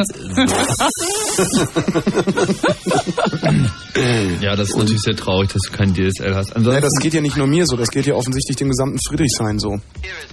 Ja, Ja. dann müssen sich die die- Punker eventuell mal Wavelan irgendwie aufs Dach stellen. das wäre echt eine Ähm, Variante. hatten wir dazu nicht schon eine Radiosendung? Ja, dazu hatten wir schon eine Radiosendung. Da wäre dann noch die Frage, wann kriege ich das denn? Also Frank wohnt ja bei mir um die Ecke, vielleicht äh, hat er jetzt irgendwie was. Ja, musst du dir kaufen, Wavelan-Antenne, LAN kostet so 1, 200 Ocken. Mhm. Und Wavelan IEE. Oder habe ich jetzt ein E vergessen? Nee, 802.11. Genau. Ja gut, das ist ja, ja, also da kann man nur noch mal drauf verweisen, äh, dass man eben auch irgendwie seine eigenen Netze aufbauen kann, wenn die Telekommunikationsprovider nicht in der Lage sind, einen anzuschließen. So, das ist natürlich, also Friedrichshain ist halt wirklich gerade extrem unterversorgt und das ist schon ein bisschen bitter. Das ist sehr peinlich, zumal die mir permanent Werbung schicken. Ich möge mir doch jetzt DSL holen. Das ist ein kulturelles Engagement der Telekom. Die Ja, die wollen halt, dass der Underground noch irgendwie lange erhalten bleibt. Mhm. Da reden wir über ICANN. Das Aber war, abgesehen davon- das Es gibt aber noch andere äh, Dinge, meine, die bei, bei TDSL gibt es ja auch das Problem, dass du keine äh, dynami äh, keine statischen IP-Adressen kriegst, sondern immer nur dynamische, sprich immer nur welche, die während der Bindung gültig sind und damit kannst du halt auch keinen Server aufstellen. Und damit hat sich das mit der Flatrate auch wieder so ein bisschen aufs Saugermodell reduziert. Das, was die Telekom mir heute, äh, dieser Herr Schüler interessanterweise erzählt hat, ist, dass die Kalkulationen eben, wie die betriebswirtschaftlich gehen, die davon aus, dass das normale PC-Klicker sind, die halt drei Stunden pro Tag klicken. Und Mhm. nachdem sie jetzt die ersten Kunden haben und feststellen, dass das nicht hinhaut, naja, T-Online ist ja sowieso gerade irgendwie äh, in großen organisatorischen und finanziellen Schwierigkeiten, um es mal vorsichtig anzudeuten. Oder um es mit Janets Worten zu sagen, im Abschiffen. Ähm, aber ähm, gucken Das ist jetzt ein mal. Anlagetipp. Das ist jetzt ein Anlagetipp. Also wer hat die Herr Schüller ist übrigens auch Kandidat, sollte man dazu sagen. Ne? Richtig. Und die eigentliche Wahl, wen es noch interessiert, die findet ja im Oktober statt. Also vom 1. bis 10. Oktober findet nach einem bislang nicht geklärten Wahlverfahren. So kann man das, glaube ich, korrekt einfach jetzt im Moment nur behaupten, weil da steht immer nur Ja, under discussion. Ähm, Es gab da heute übrigens noch was auf dem Heise-Ticker. Ich weiß nicht, ob ihr das schon zur Kenntnis Nee, genommen habt. wir sind ja die ganze Zeit am Wahlkämpfen. Wir kommen ja nicht mehr zum Lesen. Ihr, ihr tingelt rum und sagt, äh, Hat das jemand versprecht uns Landschaften. weitergeleitet, Tim? Ich hole das gerade mal auf den Schirm, on screen. Ja, mach das mal.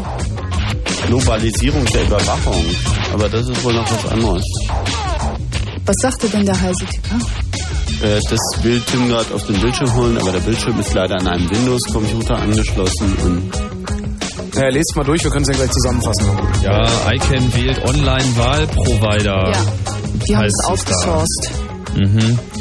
Auf election.com wird zurückgegriffen. Der Online-Wahlprovider aus den USA hatte erst kürzlich Al Gore die ersten Online-Stimmen bei Vorwahlen im Rahmen der Nominierung des demokratischen Präsidentschaftskandidaten eingebracht. Super. Und dann noch so diverse bla bla bla. Ja, aber das ist nicht, das betrifft nicht das Wahlprozedere, sondern nur die Firma, die es macht. Ja, also Heise, äh, der Heise-Ticker ist übrigens noch ein Tipp, wenn man sich über diese ICANN-Sache mal auch, äh, was so die Ereignisse in den letzten Monaten abgelaufen sind, umfassend informieren will. Ein, ein guter Tipp. Es gibt auf heise.de ein spezielles, also ein Icon-Special, wo halt die ganzen Nachrichten zu dem Thema zusammengefasst sind, wo diverse Links auf äh, diverse Informationswebseiten zu finden sind, äh, Hinweise auf Interviews, Chat-Transkripte, die gelaufen sind mit äh, den Kandidaten und anderen Sachen. Also dort äh, kriegt, da werden sie geholfen. Ziemlich hab schon. Du hast mal bald, gesagt. du hast bald fertig. ja. Ansonsten, wenn äh, du nach Neuigkeiten fragst, Holger, hast du noch Neuigkeiten? Äh, nee, ich hätte noch eine Frage zu ICANN. Ähm, jetzt wird er gewählt, jetzt werden da Direktoren gewählt. Wie lange bleiben die da auf dem Posten? Also wann Zwei. gibt's die nächste Wahl? Zwei Jahre. Ja, genau. Während die anderen alle drei Jahre drauf sind, da muss man auch mal dazu sagen. Welche, also die? Die eigentliche Wahlperiode ist länger, aber da wir ja sozusagen der Testfall sind und Mhm. niemand richtig weiß, ob er uns behalten will, ICANN hat ja auch schon angekündigt, dass sie unmittelbar nach der Wahl eine Studie vergeben werden, die das sozusagen nochmal alles aufrollen soll. Ne, die Genau. Frage, müssen dafür haben die sie Nutzer Geld, ja? über... Nee, das ist ja das Tolle. Da haben sie von Geld erstmal nicht geredet und deswegen hat sich zum Beispiel die Bertelsmann Stiftung, die ja gerade das Internet filtern will, um irgendwie das Ganze in einen äh, Bertelsmann, Bertelsmann war dieser sauberen- faschistoide... Genau, äh, in ja, den klinischen Verkaufsraum zu verwandeln. Und Bertelsmann, die Bertelsmann Stiftung hat gesagt, nein, ihr müsst das überhaupt nicht bezahlen, weil wir haben ja Geld und wir würden euch gerne diese Studie machen. Äh, warum, warum, warum? Da reißen sich alle drum. Die Wobei EU man will auch Studie da machen. noch merken sollte, dass Bertelsmann ja AOL käuflich erworben hat und ähm, damit jetzt über eine relativ große Plattform verfügt, um einer wirklich ja. großen Menge Benutzern ihre Inhalte äh, aufzuzwängen. Das, Aber das, das der klingt mir irgendwie... ist, das ist schon interessant. Das klingt also, mir aber irgendwie wie eine Farce. Warum macht ja, ihr da überhaupt ja, mit? Ja. Wer wir? Ja, das, das klingt irgendwie so wie eine, wie eine ja riesengroße schon- Verarsche. Naja, das, der Witz ist doch der, dass wenn jetzt einfach nur diese Wahl laufen würden und wir hier nicht kandidieren würden, dann würden noch weniger Leute darüber reden. Insofern, ich sehe das als eine Chance, durch die Prozedur selbst die Dinge ein bisschen mal Mhm. mit der großen Lampe anzustrahlen. Ja, und es geht ja schon um wichtige Dinge. Also die zentralen Ressourcen des Netzes. Die von Bertelsmann unter anderem dann bezahlt werden. Also, äh, oder deren Verwaltung unter anderem von Bertelsmann bezahlt wird. Nee, ja, naja, gut, ich meine, das ist noch ein ganz anderes Thema, dass zum Beispiel ähm, die vornominierten Kandidaten, da gibt es gewisse Überschneidungen mit Sponsoren vergangener Icon-Sitzungen. Das sind auch so äh, einige der Dinge, die man da am Rande bemerken könnte. Also klar, das ist im Moment die große Scheiße, die da abläuft. Äh, bloß es nützt ja nichts, das einfach nur zu beklagen. Entweder man versucht, das zu ändern und das äh, ist halt der Versuch, oder aber man sieht, wie Ne? Wolltest du gerade was sagen? Es geht, da sind handfeste Verteilungskonflikte um Namen und künftig vermutlich auch um Nummern.